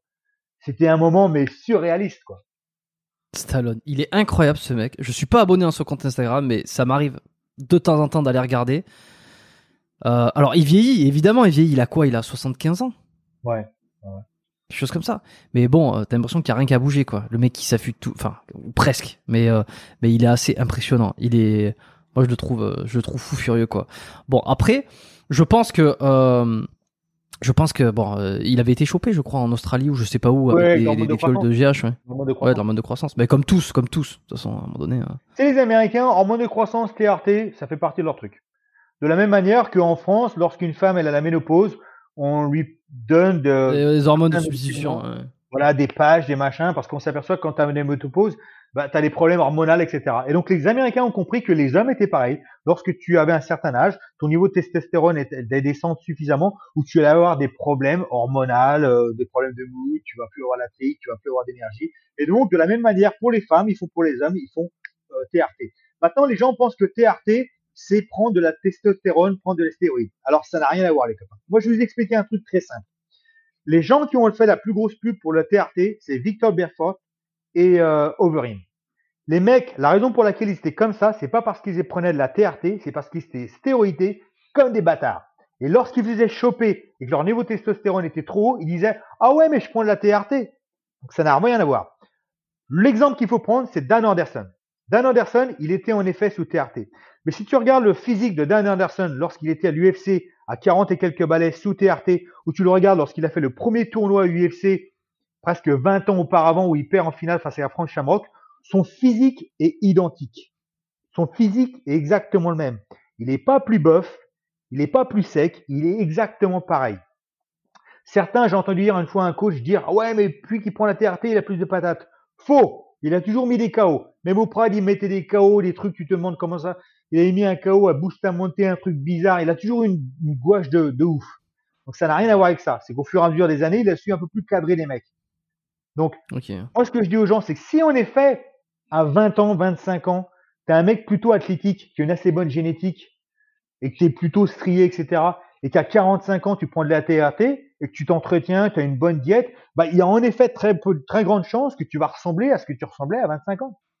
Mais si à 25 ans, tu ressembles à une saucisse, encore une fois, à 45 ans, en TRT, tu seras toujours une saucisse. Tu vois ce que je veux dire? C'est aussi simple que ça. Maintenant, je te dis, il y a la différence entre prendre TRT et prendre des stéroïdes. Et beaucoup, ils te font croire qu'ils sont sous TRT, mais en fait, ils prennent de, la testo. Et toi, la TRT, euh, tu, alors t'es, t'es, pour finalement. J'en ai pour Oui, j'en ai discuté avec euh, avec euh, mon docteur, mais en fait, c'est pas comme les États-Unis ici. Tu sais, les États-Unis, tu peux être sous TRT assez rapidement, vu que tu payes là-bas. Les, Américains, par contre, vu tu payes tout, tu peux tout avoir. Du moment que tu payes, tu peux. Euh, ici, il faut vraiment que tu aies un niveau très très bas euh, pour que tu puisses suivre de cette manière. Euh, et donc, moi, je rentre pas dans cette catégorie-là, malheureusement. Et même s'ils me donnent, lorsque je serai dans ces catégories et qu'ils me donneront de la TRT, je pense pas que ça fera des merveilles exactement. Ça me permettra de vivre plus confortablement en tant qu'homme et en ayant mon mon niveau de testostérone pas trop bas donc ça sera, ça me rendra ma vie plus confortable. Pardon, mais ça me transformera pas en, en muscle ou quoi que ce soit. Hum. Et alors, euh, comment tu te prépares pour des rôles Une fois, je, remets les choses en place. Je n'ai pas le physique que les gens pensent que j'ai sur les réseaux sociaux. Encore une fois, je remets ça euh, en tant que tu truc. Parles, je te dis, je te dis des photos, des, des de la lumière. Euh... encore une fois, les réseaux sociaux, tout ce que tu vois, c'est encore une c'est quand tu regardes les choses sous la loupe, quoi. Je te dis, j'ai un, un physique. Tu vas dans beaucoup de salles de sport, t'as beaucoup de mecs qui ont le même physique que moi, en fait. Ah, les réseaux sociaux, c'est un autre truc, ça. Mais euh, euh, tiens, d'ailleurs, on, pourra en parler, tu sais, des réseaux sociaux quand t'es quand acteur, parce que j'en vois de plus en plus qui sont en train de bâtir leur Instagram, euh, des acteurs. alors, il y en a un que je suis depuis récemment. parce que je regarde un peu ce qu'il fait, c'est intéressant. j'ai essayé de rentrer en contact avec lui, mais j'ai pas réussi pour l'instant. C'est Saïd Tagmaoui. Ouais, bah ouais. Ouais, et ben euh, lui c'est un, un, sacré sportif aussi. Et euh, et tu sens qu'il y a vraiment ce travail sur les sur Instagram sur alors il y a du plaisir il doit le faire aussi euh, tu vois de, de, manière un peu naturelle. Mais euh, il y a quand même ce désir de transmettre une certaine image un certain type d'image. Je pense pas que ça soit anodin de montrer des photos de ses entraînements d'une certaine rigueur physique tu vois de, de de, de santé aussi. Je pense que tout ça c'est assez c'est assez bien fait toi, tu t'es fait hacker, tu, enfin, tu t'es fait euh, pirater le compte ou tu t'es fait euh, virer ton compte euh, il y a quelques semaines ou quelques mois J'avais un, un, compte depuis depuis le début d'Instagram, donc depuis 2012, et j'avais à peu près un peu plus de 90 000 followers et certifié tout le Bataclan. Et, et je me suis fait hacker et je me suis fait effacer. Mais en fait, ils effacent beaucoup beaucoup beaucoup de comptes, ils s'en battent les couilles en fait Instagram. Euh, donc ça arrive à beaucoup beaucoup de monde, beaucoup de comptes certifiés aussi, beaucoup de photographes, beaucoup de choses comme ça. Apparemment aussi des fois ils te bannissent par rapport à des messages privés. Mais moi a priori j'étais hacké parce qu'il y a des, certaines choses qui ont été postées qui n'ont pas été postées par moi, des investissements en ligne, des choses comme ça. Donc ce qui prouve que j'ai été hacké. Donc j'ai pas arrêté de leur envoyer des emails après email après email. C'est une bataille comme c'est pas possible. Et, euh, et là au dernier mois ils m'ont demandé des photos avec un code, j'arrêtais pas de leur envoyer. Et donc euh, j'ai pas eu de retour, donc voilà, j'ai un peu laissé tomber le truc, j'en ai créé un nouveau. Et, euh, et je m'investis pas autant dessus que ce que c'était avant. Mis à part dans les stories, mais voilà, je le garde, c'est vraiment pour le cinéma, donc des photos diverses, moi, dans des, costumes divers ou dans des scènes diverses pour que tu puisses donner une idée au, au potentiel directeur de casting. Mon show réel action, mon show réel acting, et voilà quoi, je laisse ça là-dessus. Les trucs privés ou quoi que ce soit, j'évite. Euh, j'alimente un peu dans les stories, mais, euh, mais à partir de là, voilà, je m'investis plus dessus. Et je pense que pour le monde du cinéma, tout ça, c'est un peu passé maintenant aussi Instagram. Euh, ah ouais? Tu penses? Tout le monde a des millions de followers, mec. Maintenant, tout le monde a compris que avoir 200, 300, 500 000 followers, ça ne veut même plus rien dire, quoi. Maintenant, il faut avoir des millions. T'as même plein de gens qui ont des millions de followers et qui sont tous complètement faux, quoi. Et maintenant, ça se voit comme un nez au milieu du visage. Donc, je pense que maintenant, ça fait un peu même presque naf, tu vois, un peu ah, Instagram, un peu comme quand MySpace, quand les gens sont restés sur MySpace un petit peu trop longtemps, tu vois. J'ai l'impression qu'Instagram, ça, ça devient un petit peu comme ça. C'est un peu le, le monde où tout le monde s'invente un petit peu, un peu une vie euh, et où ça devient un petit peu un peu ringard. Pour certaines personnes de la société, hein, je dis pas pour tout le monde, hein, pour certaines personnes, ça devient un peu ringard, quoi. C'est ouais, enfin, encore une de ces personnes qui s'invente une vie, quoi. Euh, donc parce que c'est un peu ça. Hein. Tu me parlais de Saïd Tagmaoui qui, qui est qui sait quoi poster un peu à quel moment, mais tout le monde fait ça maintenant. Tout, le monde a compris les, les, ficelles du métier en fait, et tout le monde se crée un peu un, personnage, euh, un personnage parallèle quoi. Tout le monde maintenant qui fait un peu de sport est athlète tout le monde qui poste trois merdes sur du maquillage, que ce soit est influenceur. Tu ce que je veux dire? C'est, on sait même plus de qui, de quoi, de pourquoi, de comment. Enfin, c'est un peu confus tout ça, tu vois. Ouais, c'est le. Saïd Tagmaoui, pour ceux qui savent pas, hein, c'est euh... alors il a, il a, il a une carrière internationale et puis euh... Et puis c'est, euh, il a joué dans La haine. Hein. C'est comme ça qu'il s'est fait connaître euh, par le grand public. La haine de Mathieu Kassovitz, qui est un grand film euh, que si vous l'avez pas vu, il faut absolument foncer aller le voir parce que ça, ça retrace quand même une, une, certaine époque, un certain contexte sociologique. et le film est assez génial. Et celui qui est très bon sur les réseaux, sur les réseaux sociaux et sur Instagram, c'est David Michigan. Pour ceux qui savent, c'est quand même un Français qui a plus de 17 millions d'abonnés sur, Alors, je rigole un peu jaune, c'est pas Attention, attention, il va attendre au tribunal. Attention, il va t'emmener au oh, tribunal. tu vois qui c'est, tu vois qui c'est, tu vois qui c'est.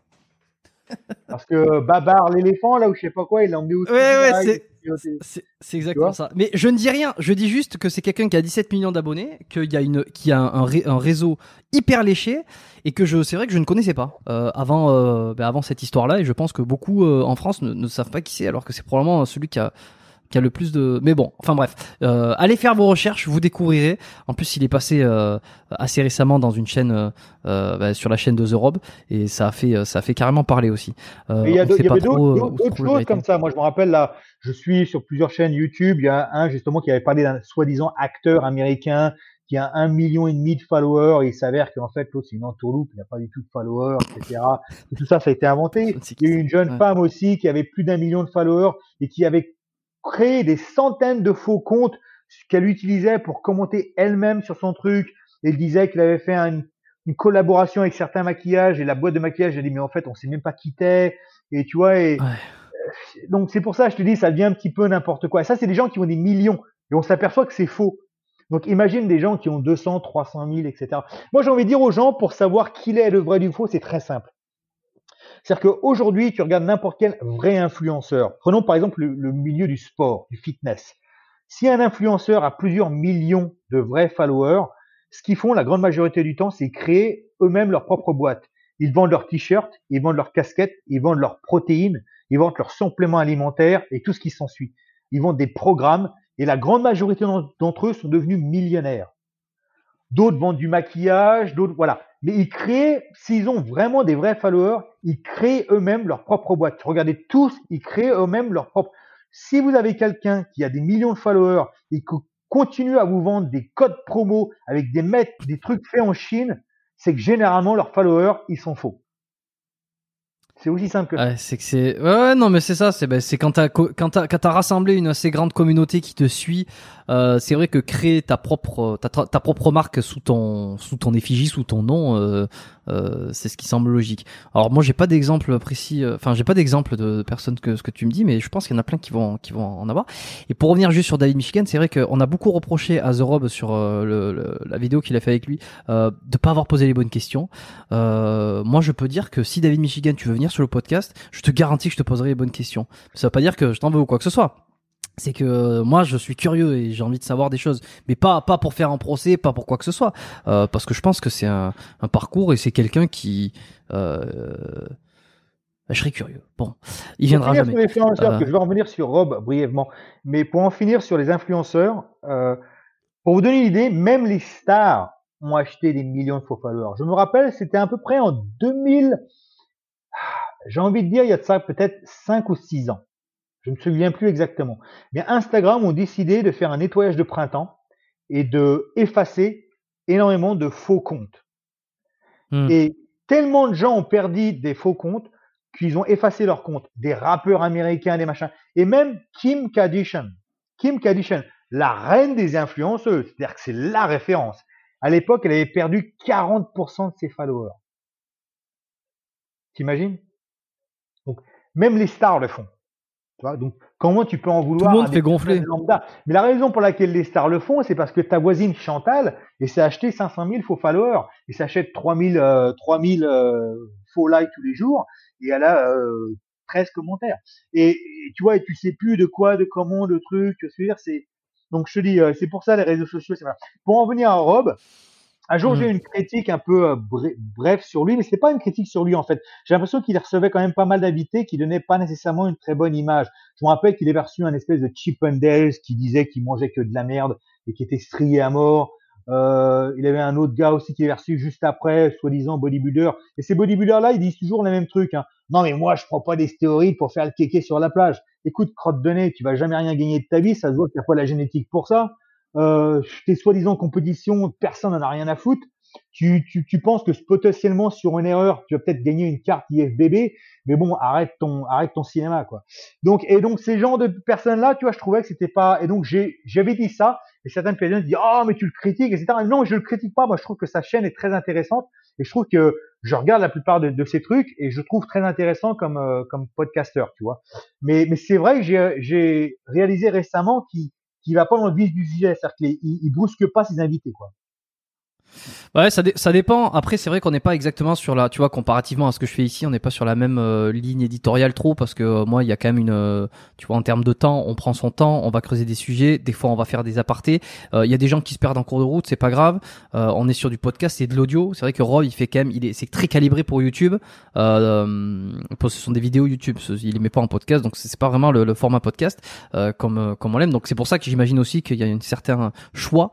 mais c'est ce qu'on lui reprochait et c'est ce que moi-même je partage ton avis sur le fait que certains invités ou certaines euh, convictions euh, euh, certaines choses servent pas totalement le propos. Alors après, on peut se dire oui, mais comme ça, il y a quand même un échantillon qui est assez global. On a un peu de, un peu d'avis de chacun. On a un peu de tout, donc ça nous permet d'avoir une idée.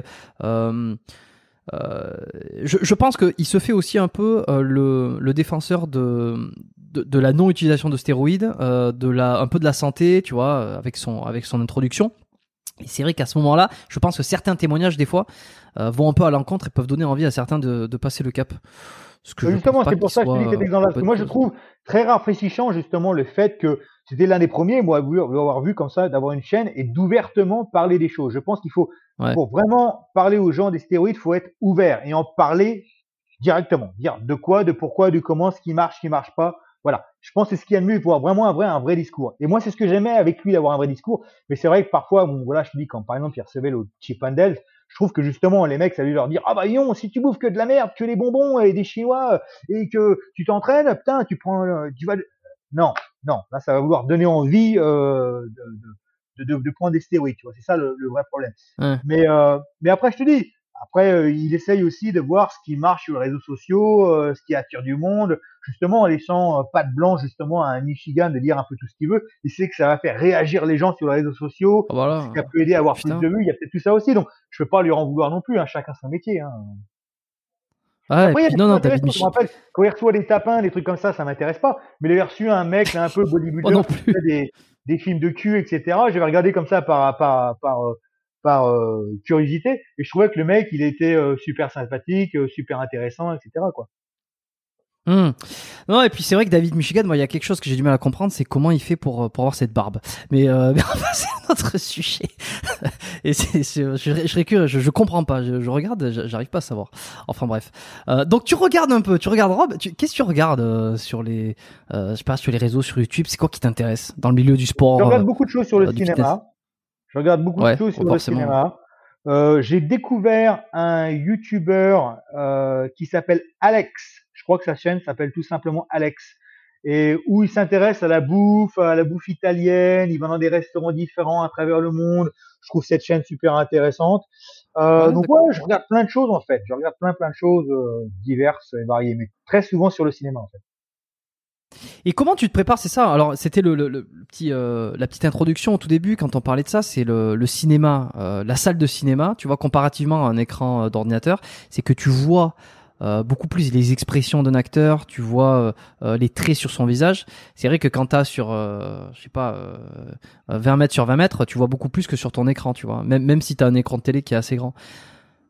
Ah, c'est ça la grande différence au début, au début du cinéma entre le théâtre et le cinéma. Le théâtre, lorsque je joue au théâtre, c'est une petite pièce et tu as énormément de personnes à tous les goûts et il faut que tu joues pour tout le monde. Donc bien entendu, lorsque tu joues, tu joues beaucoup plus large parce qu'il faut que tout le monde comprenne tes expressions, que ce soit la personne ici ou là-bas. Donc tu parles plus fort et tes mouvements sont beaucoup plus larges, etc. Par contre, lorsque tu es au cinéma, la caméra va être là. Donc là, c'est l'opposé. Tu presque rien le droit de faire. Parce que tu l'écran, ton visage va être énorme. Chaque expression, chaque ride dansé, ça va se voir. Sauf qu'aujourd'hui, on est dans un monde qui est entre deux, deux chefs. C'est-à-dire que tu as des gens, des films qui sont soi-disant faits pour le cinéma, que les gens regardent sur leur, euh, iPhone. ouais, ça, c'est un, un, peu dommage. Ça, iPhone, c'est un peu petit quand même. Le visage qui est supposé être euh, 2 mètres sur 3 mètres, maintenant il est grand comme ça. Donc si tu sous-jeux, bah, le mec sur ton téléphone, il va pas voir comment tu joues en fait. Donc c'est pour ça que là, il y a une espèce de... Je vois des gens au cinéma qui jouent un peu lorsqu'ils étaient un peu dans des sitcoms, qui jouent un peu comme s'ils étaient à la télévision. Euh, c'est un peu bizarre, tu vois, au niveau du jeu, tu vois. Pour ça, je trouve que les gens, ils jouent assez mal. Mais je pense qu'ils essaient d'un peu de s'adapter au niveau, euh, voilà. C'est Netflix, ça va être sur ta télé, donc ça va pas être aussi grand que ça. T'as beaucoup moins de plans larges de plans serrés, en fait, au cinéma. Tous les films sur Netflix ont très peu de plans serrés, en fait. C'est des plans moyens, beaucoup de plans moyens. Comment tu, comment tu gères euh, quand tu oublies la caméra? C'est l'habitude, ça aussi? Est-ce qu'au début, t'es tenté de regarder, euh, de regarder l'objectif Au début, quand tu commences, après tu regardes plus. Enfin, pour moi. Hein. Au début, quand je commençais, oh, t'es excité, tu veux voir, oh, t'as fait voir, fais voir. Ah, je regarde plus du tout. Moi, j'ai plus du tout envie de me voir. Même, je vais te dire, quand ah. les films sortent, je me regarde très rarement. Euh, parce que je suis dans le moment. Moi. Je suis dans le moment même, j'ai préparé mon rôle, j'ai étudié mon rôle, j'ai étudié le personnage, j'ai appris mon texte, je sais la raison pour laquelle il va dire comme ça et pas autrement, et j'arrive et je vis le moment présent avec l'acteur ou l'actrice qui est face à moi. Et donc, si je regarde, je vais commencer à être conscient de ce que je fais ou ce que je fais pas. Oh putain, ça c'était nul. Ah ça c'était pas mal. Et tu essaies de refaire ou de ne plus le faire. Et là, t'es plus du tout dans le moment, quoi. Donc c'est pour ça, non. Le seul moment que je regarde, c'est lorsque je fais de la cascade. Parce que des fois, ah là, ça marche pas le coup de poing, donc faut que tu regardes un petit peu plus haut, un petit peu plus bas, des choses comme ça. Mais tout ce qui est jeu d'acteur, etc., je regarde jamais le combo. Si c'est pas bon, le mec, il va te le dire que c'est pas bon. Oui, le réalisateur, il va te dire, on l'a refait.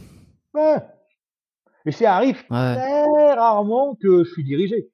Généralement, quand j'arrive, je connais mon truc, je sais ce qu'il faut que je fasse et généralement, on me dit pas, on me dit rien. Et comment tu fais euh, C'est toujours, c'est toujours le truc que je me suis toujours posé comme question euh, quand on est un acteur, parce que t'as ton texte que tu connais par cœur. Il faut à la fois ben, réciter, euh, réciter ce que tu connais par cœur, mais mais en même temps, il faut le, j'imagine, tu vas me dire, il faut le dire comme si tu le pensais réellement et comme si les mots venaient au fur et à mesure de ta pensée. C'est ça, hein C'est dur. C'est pour ça que le métier d'acteur, c'est dur, mon copain. Tout le monde pense que le métier bah d'acteur, c'est des bah vidéos sur Instagram et TikTok. Non, les copains, c'est un, autre truc, ça n'a rien à voir. C'est un métier. C'est un métier. C'est pour ça que c'est eh pas donné à tout le monde. C'est pour ça qu'il y a des castings. C'est pour ça qu'il y a des choses qui viennent plus instinctivement que d'autres. Et puis aussi le, la personne face à toi. Moi, je me rappelle quand je faisais les premiers castings, euh, surtout en France, euh, des trucs de brigands, de gangsters, de trucs comme ça. Je sais très bien qu'à un moment, ils ont vu euh, 10 Sébastien, euh, qui sont jamais pétas de leur vie, qui sont jamais retrouvés vraiment dans cette situation et qui vont te surjouer le truc comme si c'était du Niro, tu vois. Et donc, toi, t'arrives, t'es le douzième, et donc la directrice de casting veut que tu fasses la même chose. Ce que toi, t'as pas besoin de faire ça. t'as le nez plié, t'as les oreilles en chou, ça se voit que t'as des cicatrices au niveau du visage. T'as pas besoin de faire ce cinéma. En fait. Et moi, je sous-jouais souvent en fait. Et les directrices, les directrices des castings, elles, euh, ah non mais fais un peu plus, fais un peu plus. Ah, mais non, j'ai pas envie de faire ça. Donc cette espèce de rapport, tu vois, c'est pas la c'est pas la réalisatrice ou le réalisateur non plus, tu vois. Ils vont avoir une autre vision, ils vont voir la caméra en place. Donc donc cette espèce déjà de bras de fer avec ce, ce directeur de casting, tu vois. Donc euh, parce que moi je savais que tout ça c'était plus instinctif pour moi, c'est des choses que j'ai vécues, que je sais, que j'ai pas besoin de jouer en fait. Tu vois ce que je veux dire? Hmm. Et, d'autres choses qui sont un peu différentes où là, il faut que tu commences à un peu réfléchir. C'est pour ça, des fois, tu étudies, tu parles à des gens qui sont dans ce métier-là, tu essaies de comprendre la psychologie derrière tout ça. Mais c'est pour ça que ton texte, il faut que tu le saches, mais euh, tu, tu à un tel point que tu l'oublies, quoi. Le mieux, c'est écrit, le, mieux le texte c'est écrit, le plus facile c'est à apprendre en fait, parce que ce que tu dis, ça coule de source. C'est lorsque hmm. les textes sont très mal écrits où là, c'est un calvaire. Par exemple, dans des séries françaises où euh, t'as une scène à la con, t'achètes de la drogue, euh, ah ouais, ça va, ouais, ça va. Alors, euh, t'as le truc, euh, ouais, vas-y, fais fort. T'es sûr que t'es pas un flic Ouais, ouais, non, mais c'est de la bonne. Moi, c'est des va-et-vient comme ça, de petites phrases qui veulent rien dire. Et ça, c'est un calvaire sur trois pages, c'est un calvaire à apprendre. ça va être marrant. Et, sur tes oreilles, par exemple, as, hum, tu peux en chirurgie les refaire, hein? Ouais, alors, non? une de mes élèves l'a fait. Et euh, elle s'est fait retirer des trucs et maintenant elle est comme ça. Hein. Donc euh, c'est encore plus. Ah merde. c'est pire. non, non, tu préfères pas. Euh... Ok. personne t'a. Pour les rendre encore pire, non, ça m'intéresse. Non, mais c'est sûr que vu comme ça. Euh... mais ouais, ouais, non, non, c'est intéressant. Et alors, est-ce que ça a évolué ta façon de jouer Elle a évolué là depuis que tu as commencé? Alors, ton premier rôle, c'était quoi? 2012, tu m'as dit? Je sais plus. Euh, premier vrai rôle dans Night Fair, ouais, euh, je sais plus, c'est quand Night Fair a été fait. Donc, euh, donc ouais. Mais euh, ouais, non, bien sûr, qui tu, prends, euh, tu prends de la bouteille, tu prends de l'expérience, tu commences à approcher les rôles différemment, tu, tu apprends beaucoup plus vite. Lorsque je suis arrivé là, le, je, je jouais, quand je jouais avec Olivier Assayas là, sur Irma Vep, à un moment j'arrive, le jour même, tiens, tu as une demi-page de dialogue, à la base je devais dire une ligne de dialogue, là maintenant tu as, euh, tout ça en plus, quoi. Et quand tu arrives sur le plateau, ah, il faut que tu apprennes ça tout de suite, tu vois, tu saches le jouer, après tu dis, bon bah, je joue, je suis supposé faire un film un remake de film de 1920. Est-ce que je joue comme 1920 Est-ce que je joue maintenant? Tu te poses la question. D'un coup, tu vois l'actrice face à moi. Il y a Alicia Vikander, actrice oscarisée, tu vois. Donc tu regardes un peu comment elle joue. Ah ok, d'accord, je m'adapte à ça, tu vois. Pap, pap, pap. Mais première prise, les mecs, ils disent c'est bon, c'est ça que je veux, tu vois. Alors on la refait parce qu'il faut cet angle-là, cet angle-là, et voilà quoi. Donc je te dis, tu prends du métier, tu prends de la bouteille, tu sais comment le faire. Euh, pareil pour les accents. Je te dis là sur euh, sur euh, Lift avec Kevin Hart, je joue en irlandais, donc j'ai appris voilà, je commence à machiner l'accent, les accents, euh, j'appelle un coach, euh, maintenant je raffine un petit peu ici et là, tu vois. Donc c'est ça, c'est un métier, il hein, faut s'investir. Je te dis, je fais pas ça par hasard. Je suis pas arrivé, tiens, je fais du MMA, euh, j'ai un peu de pec, je peux faire du cinéma. Non, j'ai bossé, tu vois, pour en arriver où je suis aujourd'hui, tu vois. C'est pas par accident, quoi. Et encore, hein, je fais que des petits rôles. Attention, je sais pas te dire que Hollywood, Hollywood, here I am, tu vois. Non, non, je joue les petits rôles, mais rien que déjà pour ces petits rôles, c'est énormément de taf, tu vois. Hmm. Et alors, qu'est-ce que tu penses des méthodes d'acteurs un peu comme Daniel Day-Lewis, qui est, réputé euh, pour euh, déjà il fait pas beaucoup de films. Aujourd'hui, il en fait plus beaucoup euh, et il va se mettre à fond dans le personnage. Alors Lincoln, il fallait l'appeler Monsieur le président sur le plateau. Il se mettait en Lincoln. Quand il a fait son film, le dernier des non, dernier des Mohicans, non non non. Ah ouais, dernier des Mohicans. Ouais. C'est ça. Je crois qu'il a passé combien de temps dans la forêt. Ouais, aussi. Euh, My Left Foot, c'était son tout premier film où il avait eu un Oscar, je crois. Euh, il était, euh, il, dans, dans, la vie de tous les jours, il se comportait comme un handicapé parce qu'il est handicapé dans le film. Alors ça, c'est les méthodes. Est-ce que toi, ça te parle ces méthodes-là? Alors écoute, c'est plonger vraiment comme ça. Complètement différentes en fait. Tu as plusieurs techniques différentes dans le jeu d'acteur. Moi, je trouve que ce genre de travail, ça t'aide beaucoup. Après, déjà, d'une, c'est les techniques et de deux, c'est les niveaux. C'est que je pense que si tu commences dans le cinéma que tu n'es pas nécessairement doué, c'est mieux de rester dans le personnage comme ça constamment, de garder l'accent, de, de rester un peu dans le mood, de pas parler, de déconner avec les gens. Ça t'aide beaucoup énormément. Maintenant, tu as des gens qui sont tellement joués, doués, que ils peuvent déconner, machin truc, tout. Un coup, tu dis action et ils sont dans le truc. Mais ça, faut être super bon. Faut être super doué. Alors, je dis pas que Daniel Day-Lewis n'est pas doué. Je dis simplement que c'est une autre technique, une autre façon de travailler. Moi, il est vrai que lorsque je suis sur un tournage, je suis pas le genre à déconner, à rigoler. Je prends mon métier très au sérieux et je reste très très concentré. Donc, les gens peuvent peut-être croire par, parfois que je suis pas très euh, approchable, mais c'est parce que je suis focalisé sur ce que je fais, quoi. Tu vois, je suis vraiment concentré. Pourquoi sur ton Facebook pas comme ça tout le temps dans le truc, mais en tous les cas, s'il y a une certaine mood à avoir, je peux, il faut que j'essaie de rester dedans. Tu vois ce que je veux dire? Ok, ouais, tu restes concentré. Et pourquoi sur ton, euh, ton Facebook, euh, c'est Jess the Joker Liodin C'était euh, mon surnom lorsque je combattais en fait. Il y a un ancien commentateur qui ah. s'appelait Steven Quadro qui commentait les premiers événements de MMA, puis il avait commenté le, le, le Pride, et puis il commentait le Cage Rage. Et euh, il me voyait souvent être relax, déconner avant les interviews, les machins et tout ça. Et puis lorsque j'étais en combat, j'étais super sérieux. Et lors d'une interview, un jour, il m'a dit, ah, tu me fais penser au Joker, justement, cette espèce de mix comme ça de deux personnalités. Et à partir de là, c'est resté. Et c'est devenu mon surnom. Bon, tu l'as vu, le Joker, le dernier, euh, le dernier, j'imagine. Oh, ouais. Todd Haynes, je crois, avec euh, Joaquin Phoenix. Moi, je crois que c'est un des rares films que ces cinq dernières années, j'ai dû voir trois ou quatre fois. Ah ouais? Euh, Ouais, ouais, parce que bon, le film est, est excellent, mais c'est surtout la prestation de l'acteur. Ça faisait, ça faisait longtemps que j'étais pas resté. Mais quand je dis scotché, c'est scotché sur euh, sur ce sur ce qu'il a fait. Je trouve ça incroyable. Passer derrière euh, euh, l'autre Joker là, euh, qui était celui qui est mort. Ah ouais? pas Jared Leto, mais. ouais ouais oui avant. Voilà. Ouais, ouais. D'ailleurs, Jared Leto, que j'adore dans tous les dans, dans tous les ce qu'il fait. malheureusement, le Joker, il m'a pas il m'a pas convaincu. Mais mais passer après, c'était le. Tu l'as vu dans Gucci? Euh, je l'ai pas, non, je l'ai pas encore eu dans Gucci. Ça, vaut, ça vaut, euh, ça vaut quoi? Ah moi il m'a fait rigoler, moi il m'a fait péter de rire. Hein. Ah moi, moi j'ai bien aimé. Moi, ah moi j'ai vu le côté humoristique dedans. Moi je trouvais que House of ah. Gucci c'était une comédie. Pour moi j'ai vu le film comme une comédie. Moi c'est comme ça j'ai reçu le film en fait. Donc j'ai rigolé pendant la grande majorité du film en fait. Donc après les gens ne le voyaient pas nécessairement comme ça. Donc c'est vrai que si tu le vois pas comme ça, tu le vois comme un drame. C'est vrai qu'il sort un peu du truc. Mais moi, au contraire, je disais qu'il relaxait un petit peu la tension de temps en temps, et moi, je trouvais euh, assez, assez marrant dans le film, quoi. Mais c'est vrai qu'il en fait des caisses. Mais moi je trouve que ces derniers temps, euh, Jared Leto il a fait un peu des caisses, mais euh, mais c'est après c'est mon avis. Il a été absolument excellent dans Dallas Buyers Club, qui lui a permis d'avoir son premier Oscar en second rôle là. Et ensuite il a eu quelques rôles. Il avait eu un rôle d'un tueur en série là où, où je trouvais que bon c'était pas mal, mais il a rajouté. Je trouve qu'il en rajoute un peu, mais c'est mon avis perso. Après le mec est, extrêmement fort. Euh, mais non, ce que je veux dire c'est l'ancien Joker qui est absolument excellent. Euh, passer derrière euh, pour Joaquin Phoenix et faire une, une, une présentation autre, mais tout aussi exceptionnelle je me suis dit putain, c'est quand même euh, non mais les mecs sont des barjots. D'être à ce niveau de je sais pas de talent de travail, euh, c'est fou. comment comment toi en tant qu'acteur tu le perçois? Pour moi, le Joker, ouais.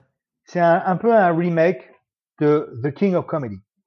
Et pour moi personnellement, je préfère The King of Comedy parce que parce que là j'y suis pas là. The King of Comedy. Ouais. C'est avec euh, avec euh, Robert De Niro. Ah bien sûr. Mais je l'ai vu, La valse des pantins en français. C'est ça. C'est un remake. C'est un remake. C'est un remake caché en fait. C'est la même chose. C'est la même scène. C'est un mec qui est fan euh, d'un présentateur. À un moment ils vont se voir. Tu Il y a les mêmes. C'est énormément de similarités. Et moi je préfère l'original parce que l'acting est beaucoup plus tu vois, beaucoup plus discret. Euh, j'ai j'ai aimé le, le, Joker, mais je trouvais justement c'était une version moderne de faire de King of mm. Comedy avec des plus belles lumières, avec un peu plus de travail au niveau euh, des caméras qui sont plus modernes, etc. J'ai trouvé ça sympa, mais voilà, je, je, je voilà, j'en fais pas des caisses comme, comme, comme, comme beaucoup de monde, quoi. Tu vois ce que je veux dire? Ouais. Ouais, ok. Et, et Joaquin Phoenix, en tant qu'acteur, euh, euh sur ce rôle-là, est-ce que... ça. Moi, ça fait longtemps. Moi, je suis fan, par exemple, de Gladiator. Gladiator, sans Joaquin Phoenix, il n'y a pas Gladiator. C'est ce que je veux dire. Joachim Phoenix, il, il, pète, il pète le film. C'est bien. Il est un super hmm. antagoniste. C'est pour ça que le film marche du tonnerre de Dieu. C'est ce que je veux dire. Hmm. C'est vrai que c'est un, un, super film. Je l'avais adoré dans The Master. Euh, The Master, c'est le mec qui revient du, du, du, du, combat là, qui est un peu un peu barjot dans les sectes. Euh, tout ce qu'il fait, Joaquin Phoenix, moi je trouve que c'est absolument formidable. J'ai eu la, la chance, qui et, à la fois la malchance. Il a fait l'année dernière, il est venu à Montréal pour faire un tournage. Je te jure, il était, il y avait un, un moment, c'était à deux rues de chez moi. Mmh. Et, et, je voulais le croiser, j'aurais aimé le croiser, ça a duré pas longtemps, j'ai pas pu, mais de me dire que ce, ce type-là était pas loin pour faire un tournage, en plus c'était un film d'horreur, un truc comme ça, qui, qui sortira probablement dans, dans l'année ou l'année prochaine, euh, je m'étais dit putain j'aurais aimé le voir. Et dans tout ce qu'il fait, je le trouve absolument incroyable. Alors là j'ai pas de, de truc en tête, mais autre, je parle de Master, euh, le Joker évidemment, mais là ça, ça a un peu éclaté au grand public. Tout le monde s'est dit oh il est excellent, ouais mais il est excellent depuis au moins une quinzaine d'années ou, ou même plus que ça quoi, tu vois. Absolument. Absolument. Toi, ton, ton, ton acteur préféré, ton réalisateur, on va venir d'abord ton acteur ou ton réalisateur préféré actuellement là que tu adores. Ah, c'est dur. C'est dur. L'un de mes films préférés, je pense, un film qui pour moi je trouve magistral, c'est euh, There, Will Be Blood avec Daniel bah, Day-Lewis. Bah, c'est bah, Daniel Day-Lewis, bah, c'est exceptionnel. C'est un film mais, magistral, extrêmement bien filmé. L'histoire, la comparaison avec tellement de choses, avec c'est un film vraiment que moi je tu vois, je peux le regarder. Après tu vois, tu as des films, tu as plein de films que je peux regarder, re-regarder que je regarde au moins deux minimum deux fois par an tous les ans. Euh, Snatch, euh, Casino, euh, Hit. Ouais. Euh, tu vois ce que je veux dire les, les classiques, tu vois ce que je veux dire euh, Braveheart, les classiques, tu vois ce que je veux dire tu, tu peux pas. Voilà, tu as au moins facilement tous, tout le monde a au moins 30, 30 films, 40 films que tu peux regarder facilement. Culte, ouais. Et, et, et Blood, il est exceptionnel. Et puis Paul Thomas Anderson, qui est le réalisateur, il me semble. Hein. Ouais. C'est, alors lui, euh, lui c'est, un génie quoi. C'est tout ce qu'il a fait. Moi, j'ai trouvé que c'était exceptionnel. Enfin bon bref. C'est marrant parce qu'il avait fait euh, un film qui s'appelle Boogie Night. Tu te rappelles de Boogie Night? Exceptionnel, exceptionnel. C'est l'acteur le, sur le film porno où euh, justement il y a Mark Wahlberg, il y a Jesse Riley et il y a Thomas Jens qui vont acheter de la drogue chez un mec. Et le mec, il écoute de la musique, son gars, il fait péter des pétards, il a la tension qui monte, etc. Et je trouvais que dans, dans cette scène-là, il y a un acteur justement qui s'appelle Thomas Jens qui était terrible dedans. Thomas Jens, par la suite, il allait devenir aussi le Punisher, etc. Et je me rappelle justement de, justement de Thomas Jens qui était dans cette scène, dans ce film-là. Et cette année, j'ai fait justement un film avec Thomas Jens où je joue le méchant face à lui qui joue le gentil. Donc c'est ça qui était euh, assez marrant.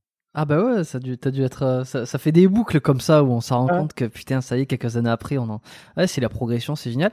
Et aujourd'hui, t'aimerais, euh, euh, c'est qui ton, je sais pas, t'aimerais tourner avec qui? Ça serait en, dehors du rôle. Euh, Est-ce que t'as un mec ou des acteurs avec qui t'aimerais partager l'affiche? En réel, en réel, j'aimerais tourner avec Michael Mann, Catherine Bagadou. Ouais. Là, si en, au, haut de ma liste, ça serait ces deux-là. Ça serait deux-là. Tu vois, j'aurais rêvé de tourner avec Tony Scott. J'aurais rêvé de tourner avec. Et mais il est, il est mort, il s'est suicidé il y a quelques années, non? Tony Scott, le frère de Ridley. Déjà quand même pas mal d'années. J'aurais rêvé de travailler avec Tony Scott. Euh, C'est vrai. Après, les acteurs, franchement, euh, je m'en fous, moi.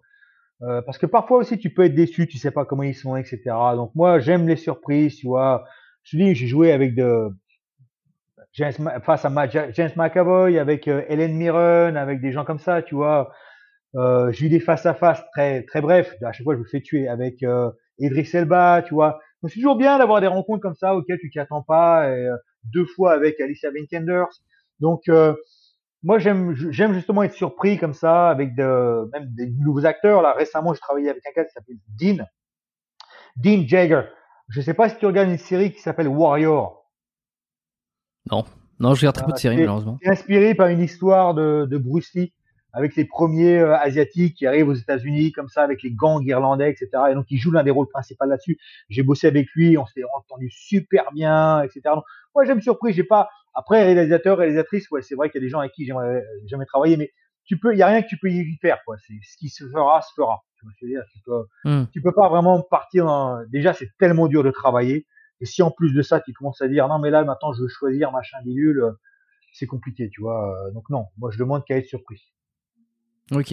Et alors, on va finir un peu sur les petites dernières questions euh, classiques. Euh, comment aujourd'hui, toi, tu t'entraînes? C'est quoi ta routine de euh, d'un point de vue euh, entraînement physique, conditionnement? Qu'est-ce que tu fais dans la semaine? Écoute, moi, je fais de la musculation environ 4, 4 fois par semaine, 4-5 fois par semaine. je fais de la boxe, je cours, etc. Pareil, à peu près 3 fois par semaine. Euh, donc voilà quoi. Euh, je m'entraîne euh, tous les matins. Moi, depuis ça fait plus de 20 ans que je me lève à 5h30 du matin. Donc moi, je me lève un matin. Ah oui, c'est ce que tu me disais, ouais. Hmm. Je, bois, un café, je vais à la salle. Et euh, comme ça, c'est fait. Depuis tellement d'années, je m'entraînais le soir, etc. Maintenant, le soir, j'ai envie de rester pépère à la maison, euh, en train de regarder, tu vois, un film ou une série ou quoi que ce soit. Et lorsque je suis en tournage, c'est là que ça devient compliqué parce que parfois, tu es dans les studios. Les studios sont assez loin euh, du centre de Londres.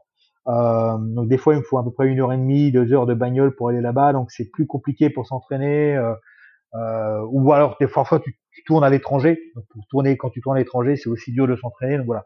Donc j'essaye tant bien de mal euh, d'avoir quand même une routine. Et pareil pour ce qui est de ma, diète, quoi. Je mange littéralement euh, tous les lundis c'est la même chose, tous les mardis c'est la même chose. Le week-end je me laisse aller. Ça part vraiment jamais vraiment énormément dans les excès.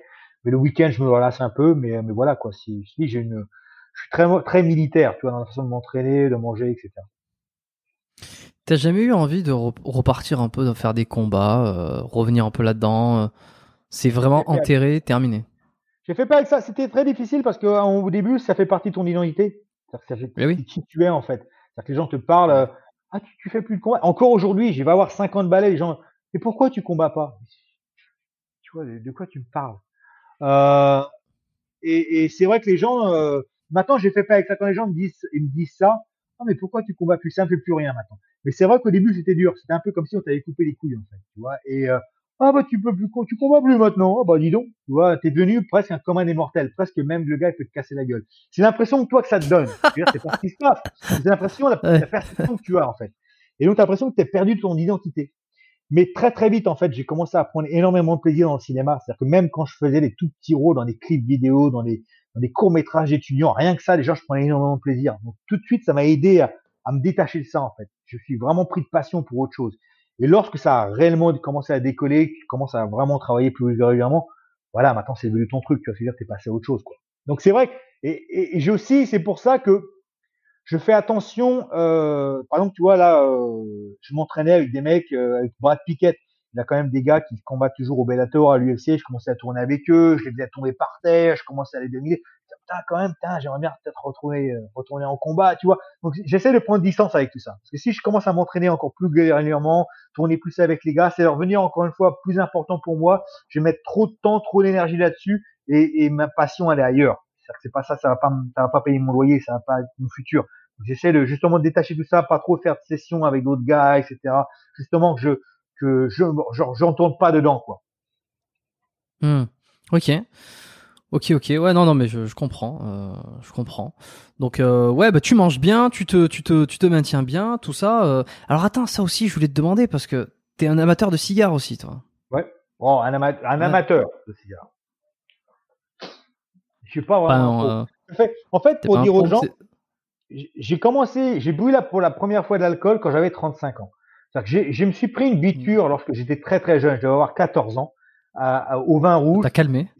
Et ça m'avait mis tellement malade que j'ai jamais rebu d'alcool après, jusqu'à 35 ans. Et à 35 ans, quand je buvais l'alcool, j'étais le genre de mec qui buvait peut-être deux, trois fois dans l'année, quoi. Un ou deux verres comme ça en soirée, mais ça va pas plus loin que ça. J'ai commencé réellement à boire de l'alcool à 40 ans. Pareil pour fumer. J'ai jamais fumé de club de toute ma vie. J'ai jamais fumé de bédo de toute ma vie. J'ai juste commencé à fumer à 40 ans et seulement le cigare. Donc voilà. Je voulais préciser ça. Ouais. ouais. non, mais c'est intéressant. Je dis, alors c'est marrant parce que euh, moi c'est pas exactement la même chose, mais je me reconnais dans ce truc-là. Euh, ça m'est arrivé aussi de prendre un truc. Tu sais, l'alcool, moi je suis pas, je suis pas un buveur d'alcool, j'en bois pas souvent. Je j'aime pas ça. Je j'ai des amis, j'ai des connaissances, je vois ils adorent tous les week-ends aller. Euh, c'est une c'est un, c'est un truc d'aller, d'aller en bar, d'aller boire, d'aller être bourré. C'est, bon. Je, c'est pas trop mon, mon délire, mais pourquoi pas Chacun fait ce qu'il veut, même si j'ai un peu du mal à le comprendre. Après, le cigare, à la limite... le vendredi soir, tous les vendredis soirs, je me, je me mets un petit peu bien, tu vois. Je me défonce pas le museau, mais je me mets bien, tu vois. Je me mets devant un petit fil, je me bois deux trois petits verres. Si je fumerais euh, un bédo, peut-être, je fume pas, donc peut-être que un bédo, ça me donnerait le même truc. J'ai essayé les, les, les, les champignons, ça m'a rien fait, donc euh, peut-être que j'ai pas pris les bons D'accord. Euh, mais moi j'aime bien justement me mettre un petit peu, t'es un petit peu relax, tu swings un petit peu, voilà, c'est tout, ça va. Mais je me mets pas des murs, quoi. Ouais, non, je comprends, mais tu vois, je t'avais dit, on a, quand on a discuté au téléphone là, euh, il y a quelques semaines euh, pour pour préparer ce, ce, ce podcast, je t'avais dit, bah tiens, euh, est-ce que j'en profiterai pas? Peut-être que je vais fumer un cigare pendant cette euh, pendant ce podcast et tout. Bon, il s'est trouvé que comme on l'a fait à 9h, je me suis dit 9h, le cigare c'est un peu tôt. j'ai pas eu le temps de de, de m'organiser, mais j'avais fait ça avec, c'était avec le podcast que j'ai fait avec Benoît Saint-Denis. Je l'avais tourné en France et puis j'avais la chance d'être donc chez mes parents en France. Il y avait à l'extérieur, j'avais pu fumer le cigare. Et, et ouais, quand tu m'avais dit, quand je t'ai vu sur plusieurs photos. Parce que ça, c'est encore un peu mal compris entre la cigarette, le cigare. J'ai fumé malheureusement la cigarette pendant une dizaine d'années. J'ai arrêté il y a maintenant 3-4 ans. Euh, ça n'a absolument rien à voir. Euh, c'est vraiment, on est comme sur de la dégustation de, de, de, comme si tu dégustais un whisky de 20 ans d'âge, un truc comme ça, quoi. C'est sûr que c'est pas, c'est pas branché santé santé parce qu'il y a un peu de fumée que t'avales, mais on n'est pas quand même sur le même truc d'aller s'enfiler des clopes, euh, d'aller s'enfiler de fumée. Tu peux pas expliquer aux gens. Déjà, le, le, cigare lui-même a une espèce de connotation négative. Euh, dans la tête des gens, le cigare, c'est euh, le bourgeois, euh, le mec riche qui, qui fume. Son... Ouais. Et toi, c'est la mentalité des gens. En fait, ils s'aperçoivent maintenant, aujourd'hui, en voyant les documentaires, que la grande majorité des euh, athlètes afro-américains fument tous le cigare, etc. Donc, ça commence à changer dans les mentalités. Le cigare est très populaire aux États-Unis, surtout auprès de la communauté afro-américaine. Euh, donc, et même auprès des femmes. Euh, donc, c'est ça, la mentalité a changé. De plus en plus c'est pour ça que le cigare est très méconnu en fait. Mais c'est vrai que quand tu fumes un cigare, c'est pas lorsque tu fumes une cigarette, tu crapotes en fait. C'est plus au niveau du goût. Euh, et ça n'a strictement rien à voir. Mais c'est vrai que les gens, même moi, ils m'envoient généralement des messages en disant Oh, faut que tu arrêtes de fumer, faut ceci, c'est cela. les gens, ils veulent toujours donner leur point de vue. Tu sais, c'est pour ça que les gens ont les réseaux sociaux. Hein. Et genre, je, je leur jette pas la pierre. Aujourd'hui, tu as eu allumer la télé et tu tout un tas de, télé-réalité, euh, des émissions de variété ou tout un tas de chroniqueurs, tu sais pas vraiment qui sont ces gens-là, et ils donnent tous leur point de vue sur tout et n'importe quoi. Donc à un moment, les gens ils disent mais je suis pas plus con qu'eux, mais pourquoi? Moi aussi je n'aurai pas mon point de vue Et ils vont sur les réseaux sociaux, ils vont sur Twitter, ils vont sur Facebook, et aussi ils vont leur donner leur... et c'est ce qu'ils font. Et puis tout d'un coup ils ont deux trois likes, ils ont des réactions, et puis ça devient addictif. Et maintenant ils vont leur donner leur point de vue sur tout et n'importe quoi, n'importe qui. Alors je leur en veux pas, mais j'en ai rien à foutre de ce que tu penses quand je fume le cigare ou pas. Je veux dire. Mais non, mais c'est ça. Je pense qu'il y a une fabrication aussi de l'importance de. Alors, j'en parlais avec je sais plus qui là, mais de ça, c'est. Je pense qu'on on, donne beaucoup trop d'importance à son propre avis. On a l'impression que son avis compte. Euh, il y, a vraiment cette phrase. Euh, euh, Tiens, si tu veux mon avis, non, mais je le veux pas ton avis. Il y a un peu ce truc où l'avis est important, le droit est important, je pense qu'aujourd'hui, euh, on est dans une société où tout le monde réclame des droits. Plus personne, plus personne euh, réclame des devoirs. Tu vois C'est-à-dire qu'on veut obtenir euh, sans jamais rien donner. Euh, j'ai droit à ça, j'ai droit à ça, j'ai droit à ça. Oui, mais attends, mais mais pour que ça fonctionne comme ça, ça, ça peut pas fonctionner. Tu peux pas tout recevoir euh, sans rien donner. Ou le, le, la société elle peut pas fonctionner comme ça. Et alors avec l'avènement des réseaux, avec l'ultra euh, euh, sollicitation, l'ultra attention qu'on va te donner quand sur les réseaux, quand quand quand n'importe qui, hein, euh, fait que tu as l'impression d'être de plus en plus important, que ce que tu dis compte plus que n'importe qui, et qu'on te doit des choses plus que tu n'en dois toi on est constamment dans le jugement. Les gens sont tout, tout le temps dans le jugement. On s'aperçoit que lorsque tu es, c'est de la négativité, la négativité, ça fait réagir les gens encore plus. Que ce soit dans le positif ou négatif, mais ça fait réagir. Et on est constamment dans le jugement, vouloir juger son Mais avant de juger, il faut déjà être sûr d'avoir le cul propre. Moi, je sais que j'ai pas le cul propre, donc j'évite de juger les gens. Tu me donnes mon, tu me demandes mon point de vue. Je vais te le dire, mon point de vue. Je vais pas dans des excès. Maintenant, si tu commences à me chercher la merde, je vais peut-être balancer deux, trois crottes de nez. Mais si c'est pas le truc, je vais pas aller. Pourquoi? Parce que je sais que je suis comme tout le monde. Je fais des erreurs, j'ai sans doute dit des conneries, j'ai fait des conneries à un moment ou à un autre de ma vie. Ah, putain, personne, ouais. personne n'a le cul propre. C'est aussi simple que ça. Donc si tu as envie de juger les gens, si tu as envie, il faut savoir, euh, tu vois ce que je veux dire. C'est pour ça que moi je suis pas sur Twitter. le problème avec Twitter, c'est que n'importe qui avec une tête de chat et un faux nom peut commencer à te renifler le cul et dire tout et n'importe quoi. C'est pas possible. Fais-le sous ton blaze, et moi, je vais essayer de voir si toi aussi, il faut, faut qu'il y ait cet échange. On peut essayer de voir si toi aussi, t'as pas des trucs à te reprocher. Et les, les, propos que tu vas avoir sur moi, ça peut peut-être te coûter aussi, parce que d'autres personnes vont le voir, et il va peut-être y avoir une réaction à, par rapport à ça, tu vois. Donc c'est pour ça, moi, je suis mm. pas sur Moi, les, même les mm. gens qui me contactent, même parfois négativement, je leur réponds. Je leur réponds, euh, bon bah voilà, machin. Mais tant qu'il y a leur vraie blase et leur vraie photo. Si c'est un truc à inventer, je m'en bats les couilles. Ça, ça peut être tout n'importe quoi, ton bois de vue, je me torche le cul avec. Bon, bah, au moins c'est clair. Euh, si vous voulez, voulez envoyer un, petit message à Jess pour le remercier d'être passé et pour surtout son honnêteté, son franc-parler, faites-le avec un compte euh, où il y a une photo. Parce que sinon, il vous répondra pas. Sauf si c'est un message positif. Je vais voir les commentaires sur euh, YouTube et tout ça. Moi, je fais souvent des podcasts, des choses comme ça qui sont passés sur YouTube. Je ne vais jamais regarder les commentaires ou quoi que ce soit. Parce que déjà d'une, il y a très longtemps que j'ai appris que le point de vue des gens sur moi ne me rendait pas plus heureux. C'est pas parce que quelqu'un va me dire que t'es formidable, t'es génial, t'es super, que ça me rende plus heureux dans ma vie. Ce qui va me rendre plus heureux, c'est ce que je pense de moi sur moi-même. C'est un truc personnel. Donc, si ça ne me rend pas heureux, pourquoi je vais aller le chercher? Parce que si je vais voir des choses positives, je vais aussi voir des choses négatives. Et ces choses négatives, elles vont avoir un impact sur moi. Donc, je préfère rien voir du tout. Je ne regarde pas. Tu m'aimes, tu m'aimes pas, fais-toi ton délire. Si je t'apporte quelque chose, c'est formidable. Si je t'apporte rien, je sais même pas pourquoi tu m'as écouté jusqu'à maintenant. Oh non, mais t'inquiète pas, Yana, beaucoup écoutent les épisodes jusqu'au bout et, et, euh, et, je compte sur vous pour aller envoyer un petit message. Si t'as envie, hein, si tu veux pas euh, euh, un petit message sur Instagram, c'est toi qui gères ton compte Instagram? Ouais, c'est moi, ouais. Ouais, un petit message, merci pour le, le franc-parler, ce genre de choses, merci pour ton parcours, pour, pour ce que tu, tu nous donnes, ça fait toujours plaisir. Voilà, après ça, ça engage pas forcément de réponse. Tu m'as pas dit ton, ton cigare préféré, je t'ai pas demandé non plus. Un White Churchill. De chez Roméo et Juliette? Ouais basique. Ah, ça. Ah, il est bon. Il est bon. Crémeux, bon parfum, bonne taille, juste ce qu'il faut. Euh, là, j'ai, en fait, j'ai, j'ai été aux États-Unis à tourner un film euh, en Californie. J'ai été dans un patelin euh, qui s'appelle Santa Clarita. Et il y avait un, un truc, un, un, truc de cigare. Et les mecs, euh, ils font leurs cigares eux-mêmes euh, Équador, équadoriens. Et les trucs étaient mais magnifiques magnifiques. Ils étaient à 10 dollars pièce, mais c'était à 10 dollars, ouais. Mais c'était des barreaux de chaises d'enculés. Et j'en ai acheté juste 10. Qu'est-ce que je le regrette? J'aurais dû en acheter. Mais de pas en avoir pris plus. Ah ouais, ouais. Il y a, en plus, il y a que eux qui le font, tu vois. Euh, mais justement très similaire d'un d'un d'un Romeo Juliet Churchill, tu vois, dans un peu très très crémeux, un très bon parfum comme ça. Sauf que c'était des vrais barreaux de chaises, quoi. Puis je te dis, 10 dollars les, cigares, le problème en Angleterre, c'est qu'ils coûtent la peau du cul. Quoi. C'est, euh, oh, les cigares, pour vous donner une idée, en magasin, ils coûtent 50% plus cher qu'en France. Ouais, bah alors m'en parle pas parce qu'ici ils, ajoutent des taxes aussi, ces salauds, euh, au Québec, euh, et on n'est pas loin de trois fois le prix.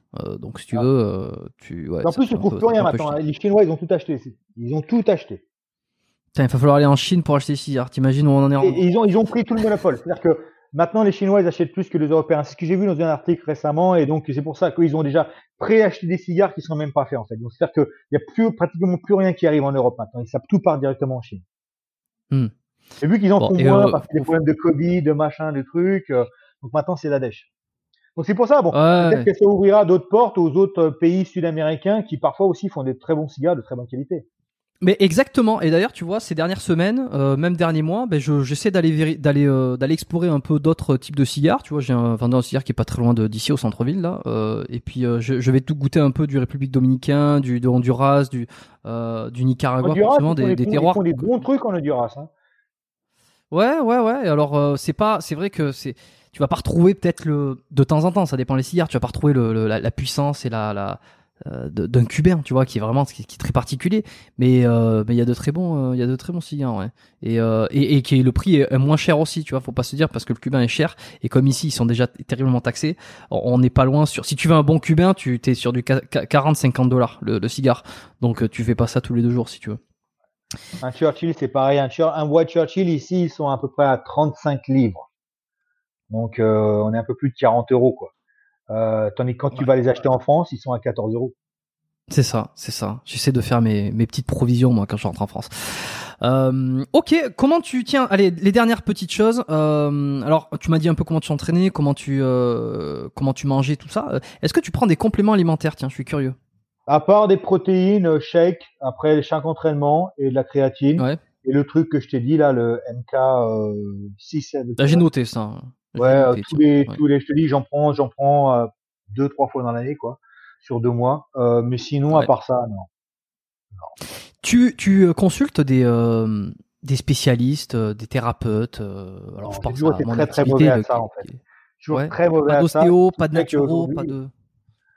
Non, donc juste mis à part quand j'avais des, vraiment des gros bobos, mais le problème c'est que maintenant je le ressens quoi. J'ai toujours eu des problèmes de dos, ça fait à peu près maintenant 15 ans que j'ai des problèmes de dos. J'ai, euh, je sais pas comment on dit en français, des bulging discs. Ah bah des, des bonbons disco. Ouais, bah, des, au niveau des, des, disques. Et le, le, le problème, celui qui me donne vraiment le problème, c'est le L5, c'est le dernier là. Et euh, vraiment compressé, ça fait vraiment mal dans le dos. Et c'est pour ça que je peux plus lever la patte de la même manière que j'étais avant. Je peux plus mettre des super high kicks comme comme avant. Euh, et euh, c'est surtout quand je prends du poids en fait. Donc c'est pour ça encore une fois, je ne peux pas prendre plus de poids. Là, j'étais en vacances au Maroc j'ai dû prendre euh, quelques kilos. Et là, je dois faire dans les 92, 93, je le sens. Quand je cours, ça me fait mal au dos, euh, j'ai plus mal au dos, j'essaie de les tirer, tu vois. Donc, mmh. je reste dans les 90 maximum, quoi. Sinon, au niveau des disques, ça, ça m'écrase, mais, mais grave. Ça t'écrase. Tu t'intéresses un peu à ça Tu, euh, je sais pas, t'avais, t'as déjà regardé un peu les sur les disques, les, euh, les pathologies du dos. Euh, est-ce que c'est des choses qui, qui t'intéressent ou, pas, ah, J'essaie de faire des étirements, mais tu sais, c'est des étirements comment c'est qu'on peut être très très vite feignant quoi. Je m'étire les pattes régulièrement, mais tu sais tout ce qu'il faut faire, les mouvements contre le dos, tout ce qui est yoga, etc. Tu vois, je pense que ça aiderait énormément. Euh, après, j'ai vu aussi les opérations, les injections potentiellement que les gens peuvent faire, mais au niveau des disques, il n'y a aucune garantie que ça marche ou pas quoi. Donc c'est compliqué. Ouais. Tiens, bon, je te conseille, si tu as envie d'aller regarder, euh, d'aller écouter un peu cet épisode, le conseil que j'ai fait un épisode euh, avec euh, Jean-Philippe de Neuville, qui est un kiné un peu spécialiste, qui a fait son doctorat sur tous les problèmes d'hernie discale. Euh, et justement, on est revenu sur le, les grosses problématiques entre est-ce qu'il faut s'entraîner le dos rond, ça a été un gros débat là ces dernières, ces derniers mois, on peut dire. le 136 que j'ai que j'ai intitulé ouais. dos rond et hernie discale, fin du débat ou tout sur la hernie discale, des choses comme ça, et que je recommande à tous ceux qui ont des problèmes de dos, qui veulent comprendre un peu comment qu'est-ce qu'une hernie discale, comment ça fonctionne, comment on en arrive jusque là et ce qu'il faut faire derrière. Euh, c'est absolument passionnant. Donc je fais cette petite euh, pro pour cet épisode-là parce que je pense qu'il le mérite euh, complètement. si on pouvait revenir 10 ans en arrière, c'est quoi le meilleur conseil que, que t'aimerais, que t'aurais besoin d'entendre? 10 ans en arrière? Ouais. Rien. Ces dernières 10 années, j'avais déjà 40 balais. Donc j'avais déjà un petit peu compris la vie, si tu veux. Donc non, ah, rien. tout, Se passe, euh, tout se passe euh, comme j'étais, euh, je m'étais un peu donné les objectifs, quoi. Et je pense que j'avais suffisamment compris à l'époque. Et après, tu peux pas, par exemple, dans le cinéma, tu peux pas pousser les choses. Les choses peuvent pas arriver plus vite, quoi. Il faut qu'il y ait un truc, quoi, tu vois. Donc, non, non, rien de spécial. Et, et à 20, 20 ans auparavant, tes débuts en, en, UFC, par exemple, tu vois, ouais, autour de, de préparer différemment, d'aborder les combats différemment c'est vrai que lorsque je suis sorti de l'UFC et que je voulais à tout prix enchaîner ces victoires pour y retourner, j'étais plus moins, un peu moins dans la rigolade. J'étais plus tactique. Je travaillais vraiment spécifiquement pour bloquer euh, tous les avantages de mes adversaires. Les combats étaient beaucoup moins excitants, mais en tous les cas, euh, je garantissais la victoire. Et peut-être que euh, voilà, il a peut-être fallu que je fasse ça un peu plus tôt, mais j'en sais rien. En fait, je ne vis avec absolument aucun regret, tout simplement parce que je suis relativement heureux dans, dans ma vie aujourd'hui. Quoi que ce soit, ça veut dire, j'ai les mêmes problèmes que tout le monde, tu vois ce que je veux dire, euh, mais euh, mmh. j'arrive à faire la part des choses. Et donc, euh, à un moment, si tu tournes gauche à cause de droite, ta vie elle part dans un sens complètement différent. Et peut-être que je serais pas là où je suis aujourd'hui, quoi. Et je suis suffisamment heureux aujourd'hui dans ma vie, quoi. Donc, je suis excité de faire mon métier. C'est un métier qui est même relativement dur, qui sont de longues heures, qui demande beaucoup d'investissement. Je dis, là, j'ai peut-être un, film, une série sur Netflix qui va prendre six mois de tournage, donc ça veut dire que tous les jours, j'ai une heure et demie, deux heures de bagnole le matin, le soir, essayer d'essayer de m'organiser de mon entraînement autour de ça. Enfin, tu vois, c'est quand même, ça reste un boulot, tu vois. C'est pas un mmh, boulot si mmh. tu aimes ce que tu fais, tu vois, mais ça reste un boulot. Beaucoup de gens, par quoi, commencent ce métier et vite arrêtent, parce qu'en fait, ils s'aperçoivent que c'est, c'est pas juste marrant, quoi tu te pointes. Le être métier d'acteur, c'est pas euh, les tapis rouges et, euh, et, faire le barbeau, quoi. Ça, c'est à la fin. Ça, c'est à la fin. ça, c'est euh, le, dernier pourcentage. Beaucoup qui veulent devenir Conor McGregor et ça pense, ils n'arrivent pas qu'avant d'être la star Conor McGregor, faut quand même se prendre des coups dans la gueule avant. Mais ça, oh, suite, ils s'en aperçoivent. Tandis que le métier d'acteur, ils s'en aperçoivent pas directement. Donc, mais malgré ça, j'aime mon métier, j'aime, j'aime, j'aime ce que je fais, j'aime la position dans laquelle je suis aujourd'hui. Euh, en tant qu'homme, je me sens, euh, j'ai suffisamment compris la vie, j'ai un, certain équilibre dans ma tête, je suis suffisamment heureux. Euh, donc voilà, je pense que je changerai rien. Ouais, super. Non, mais attends, c'est cool. je commence, ça se sent. commence pas terrible, quoi. C'est-à-dire que quand, surtout quand je prends en considération là d'où je viens ou là où ma vie a commencé. Euh, voilà, je suis assez content d'où je suis aujourd'hui, quoi. Hmm. Et puis je fais un petit un petit clin d'œil à Greg Gottlieb que tu connais, euh, pardon, euh, été passé sur son podcast et puis t'avais raconté un petit peu euh, d'autres choses aussi, tu vois. Alors c'était il y a quoi, il y a trois quatre ans, il y a un petit moment, mais euh, mais effectivement, hein, c'était, tu sors pas de, tu, ouais, t'as été un peu galéré quoi, mais euh, ouais. C'est ce qu'on peut dire. On, ça qui est beau quoi. On n'en a pas parlé particulièrement, mais voilà. De d'où je commence à la base, c'était pas, j'étais pas supposé être là où je suis aujourd'hui, en tous les cas pas avec aussi, euh, donc je suis content, un, un, un équilibre mental que j'ai réussi à avoir au cours des années. Mais tu as, eu euh, des mentors, tu as eu euh, des influences, est-ce que tu as eu des, des, figures de proue euh, pendant la période difficile et puis un peu après qui t'ont inspiré? Non, ça peut paraître très très con en fait. Euh, vu que j'ai pas eu de daron, vu que j'avais pas tout ça, j'avais pas tout ça de ce côté-là de, de m'influencer.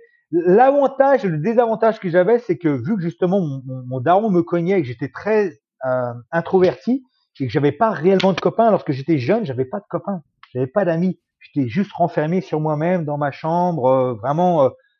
Mais en fait, l'avantage que ça a eu, c'est que je n'ai jamais eu de d'influence négative.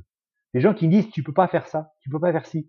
Et quand j'ai commencé à avoir des influences, c'est lorsque je suis tombé amoureux du cinéma à 14 ans. Et en fait, mes influences étaient des personnages de films. Hmm.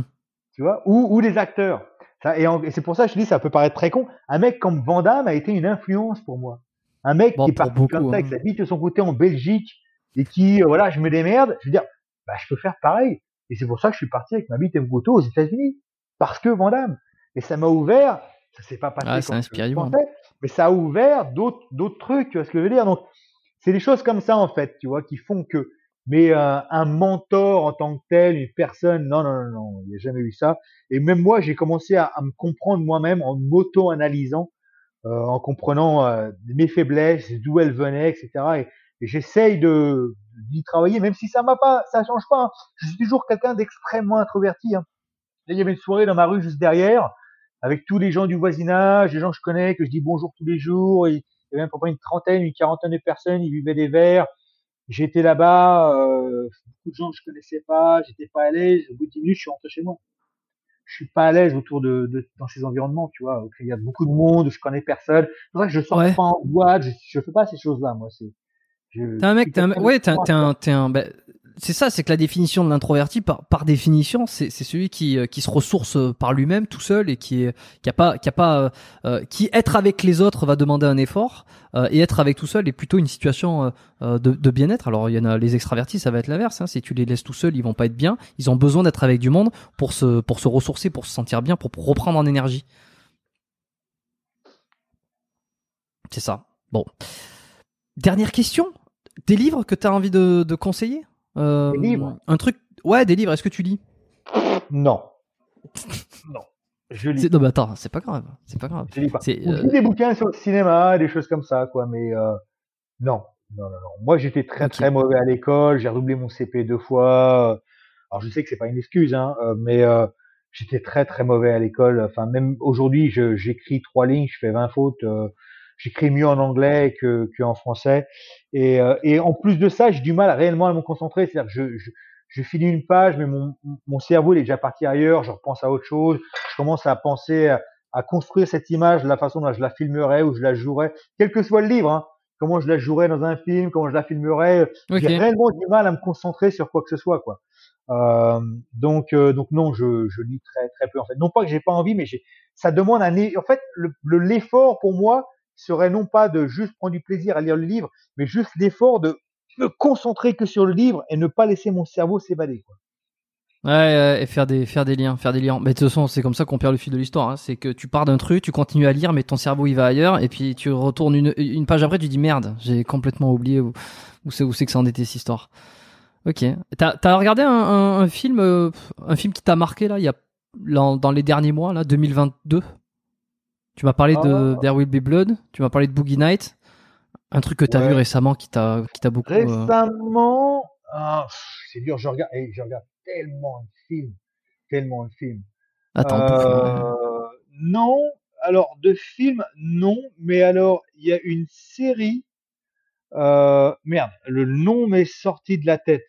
Euh, une série, je vais te trouver ça vite fait sur.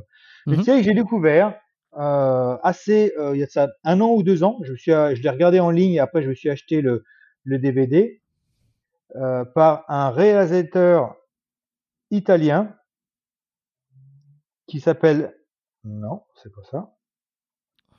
Un réalisateur italien qui s'appelle euh, Stefano Solima. Euh, et il a fait une série qui s'appelle 000.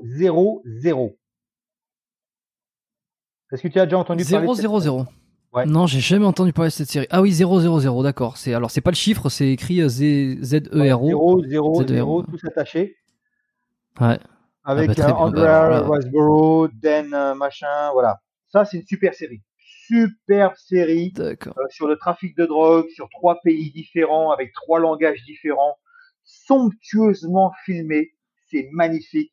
La façon dont il filme l'Italie, etc. Euh, c'est un super réalisateur. Hein. J'ai déjà vu, euh, il avait fait Sicario 2. Tu as vu le deuxième Sicario?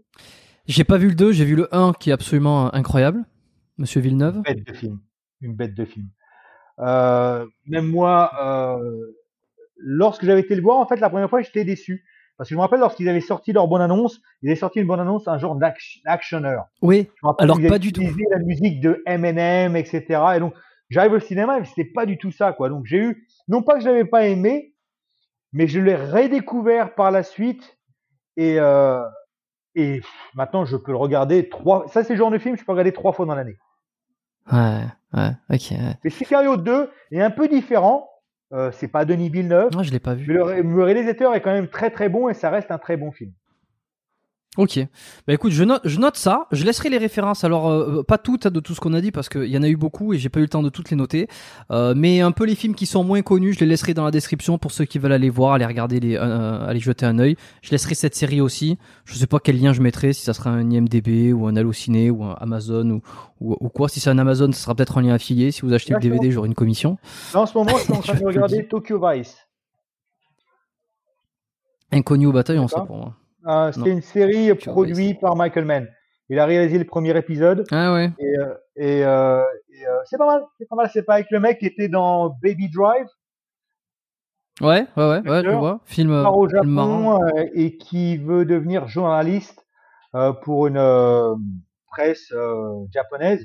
Et il va voir ce qui se passe avec les yakuza, la mafia, etc. C'est pas mal. C'est pas mal. Bon, eh ben, j'irai jeter un coup d'œil. J'irai jeter un coup d'œil à tout ça. Euh, merci Jess. On te retrouve sur Instagram. Succession, la série. Non, j'ai pas vu. Pareil. Ça, Succession. Non, mais je te dis, je te dis, le problème c'est que j'ai pas, je regarde pas beaucoup de séries parce que j'ai pas trop le temps. Quoi. Bah moi, je suis plus série que film maintenant. La plupart des films sont relativement assez décevants. Euh, par contre, les séries sont en très bonne qualité. Pour moi, le pilier euh, des séries, c'est The Wire. The Wire, c'est une. Ah ouais, je l'ai jamais fini, tu vois. Je l'ai jamais fini malheureusement. C'est une tuerie. Au niveau de l'écriture, tu peux pas tester. C'est vrai que vraiment les spectateurs pour au sérieux. C'est-à-dire que parfois, tu vas avoir une ligne de dialogue au milieu d'un épisode et, deux épisodes plus tard, cette ligne de dialogue va avoir une importance parce que tel caractère va venir lire et ils vont pas te faire. Nous avions dit trois épisodes. Non, non, ils prennent vraiment. C'est superbement bien écrit. Ça, c'est une série, mais putain, j'aurais rêvé bosser dessus, quoi.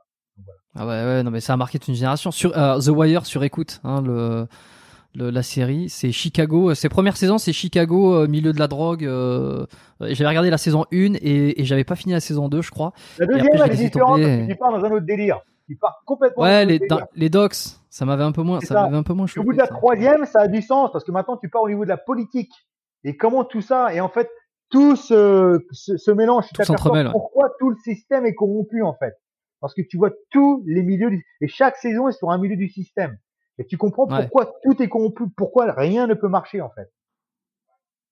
Ouais, bon, c'est ça. Bon, on a de quoi regarder là. Hein. Euh, je vais essayer de noter voilà la, la, plupart des choses dont on a dit aujourd'hui. Euh, ton Instagram sera également en description si on va aller s'abonner puisque c'est ton compte backup, euh, c'est celui que tu as recréé après t'être euh, fait euh, enlever le retirer le tien. Donc allez suivre Jess, mettez-lui des petits messages de, de remerciement aussi pour tout ce qu'il a apporté puis pour les, les, recommandations. Comme disait Michael Gundil récemment sur un épisode qui est sorti sur biomécanique là, c'est il suffit que vous ayez un nom ou qu'on vous ait donné une référence qui vous permet de, de vous ouvrir sur autre chose pour déjà remercier la personne. c'est parce qu'il y en a beaucoup qui l'avaient critiqué d'avoir fait un peu de rétention d'informations et, euh, et Michael Gundy qui disait euh, plus tard, il disait, ben, je vous ai donné un nom d'un spécialiste, rien que pour ça, c'est que vous devrez me dire merci. Donc, euh, ben, s'il y a quelque chose qui vous a servi euh, aujourd'hui dans les références ou quoi, un petit message à Jess, un petit message à moi aussi sur Instagram, si vous voulez. Je, je encore une fois, on prend notre temps pour répondre de temps en temps, mais on, on finit toujours par répondre. Enfin, ce qui concerne, je finis toujours par répondre. Merci pour vos écoutes. Euh, Faites un. Si vous voulez, tiens, parce que j'en profite. Euh, alors là, on est bon, acteur ou pas acteur, hein, mais s'il y a des invités que vous aimeriez euh, entendre sur le podcast, euh, on, on, me les suggère régulièrement par message ou par mail. C'est super, merci, je vous remercie. C'est génial. Je les note, je regarde. Je je peux pas tous les inviter euh, parce que j'ai une programmation et que j'ai beaucoup de disques, mais je les mets de côté. Euh, et puis je regarde un petit peu ce qu'ils font. Mais s'il y a des gens qui sont des fois un petit peu plus difficiles d'accès, alors ça marche par les contacts, comme on a expliqué un peu au début. C'est comme ça que c'est facile. alors je pense à un mec comme Nassim Saïdi on fait que me le recommander. je pense à mec comme Essan NFC. Euh, on n'arrête pas de me dire il faut que tu, il faut que Mais oui, oui, bien sûr. Mais ils sont très occupés. Et aujourd'hui, le podcast, il a une certaine notoriété qui fait que euh, ces gens-là, ils, ne sont plus impressionnés. Euh, ils sont pas impressionnés. Donc Envoyez-leur des messages, dites-leur que vous aimeriez les entendre sur le podcast, sur des sujets différents. Identifiez-les sur une story avec mon tag, et puis le leur ça permet de se mettre un petit peu en relation. Et si vous connaissez des gens qui peuvent me mettre en relation, eh ben c'est toujours mieux. Voilà, je pense que euh, j'ai terminé euh, ce que je voulais dire. Euh, reste avec moi juste encore encore 30 petites secondes, Jess. On va on va finir là-dessus. je vous remercie à tous pour avoir écouté cet épisode jusqu'au bout. Partagez-le, mettez des likes et puis on se retrouve lundi prochain pour un prochain épisode. Ciao.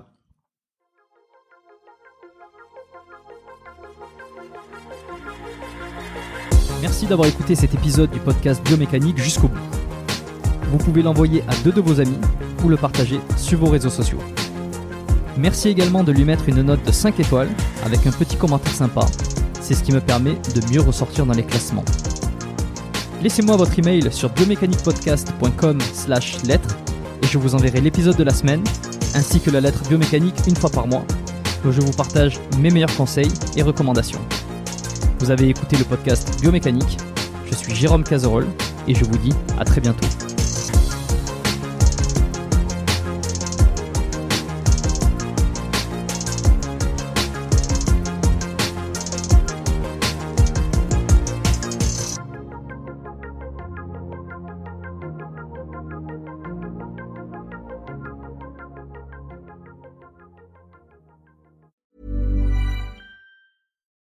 When you make decisions for your company, you look for the no-brainers. And if you have a lot of mailing to do, stamps.com is the ultimate no-brainer. It streamlines your processes to make your business more efficient, which makes you less busy. Mail checks, invoices, legal documents, and everything you need to keep your business running with stamps.com. Seamlessly connect with every major marketplace and shopping cart Schedule package pickups and see your cheapest and fastest shipping options from different carriers with rates up to 89% off USPS and UPS rates. And with the stamps.com mobile app, you can take care of mailing and shipping wherever you are. Make the same no-brainer decision as over 1 million other businesses with stamps.com. Sign up with code program for a 4-week trial plus free postage and a free digital scale. No long-term commitments or contracts. That's stamps.com. Code program.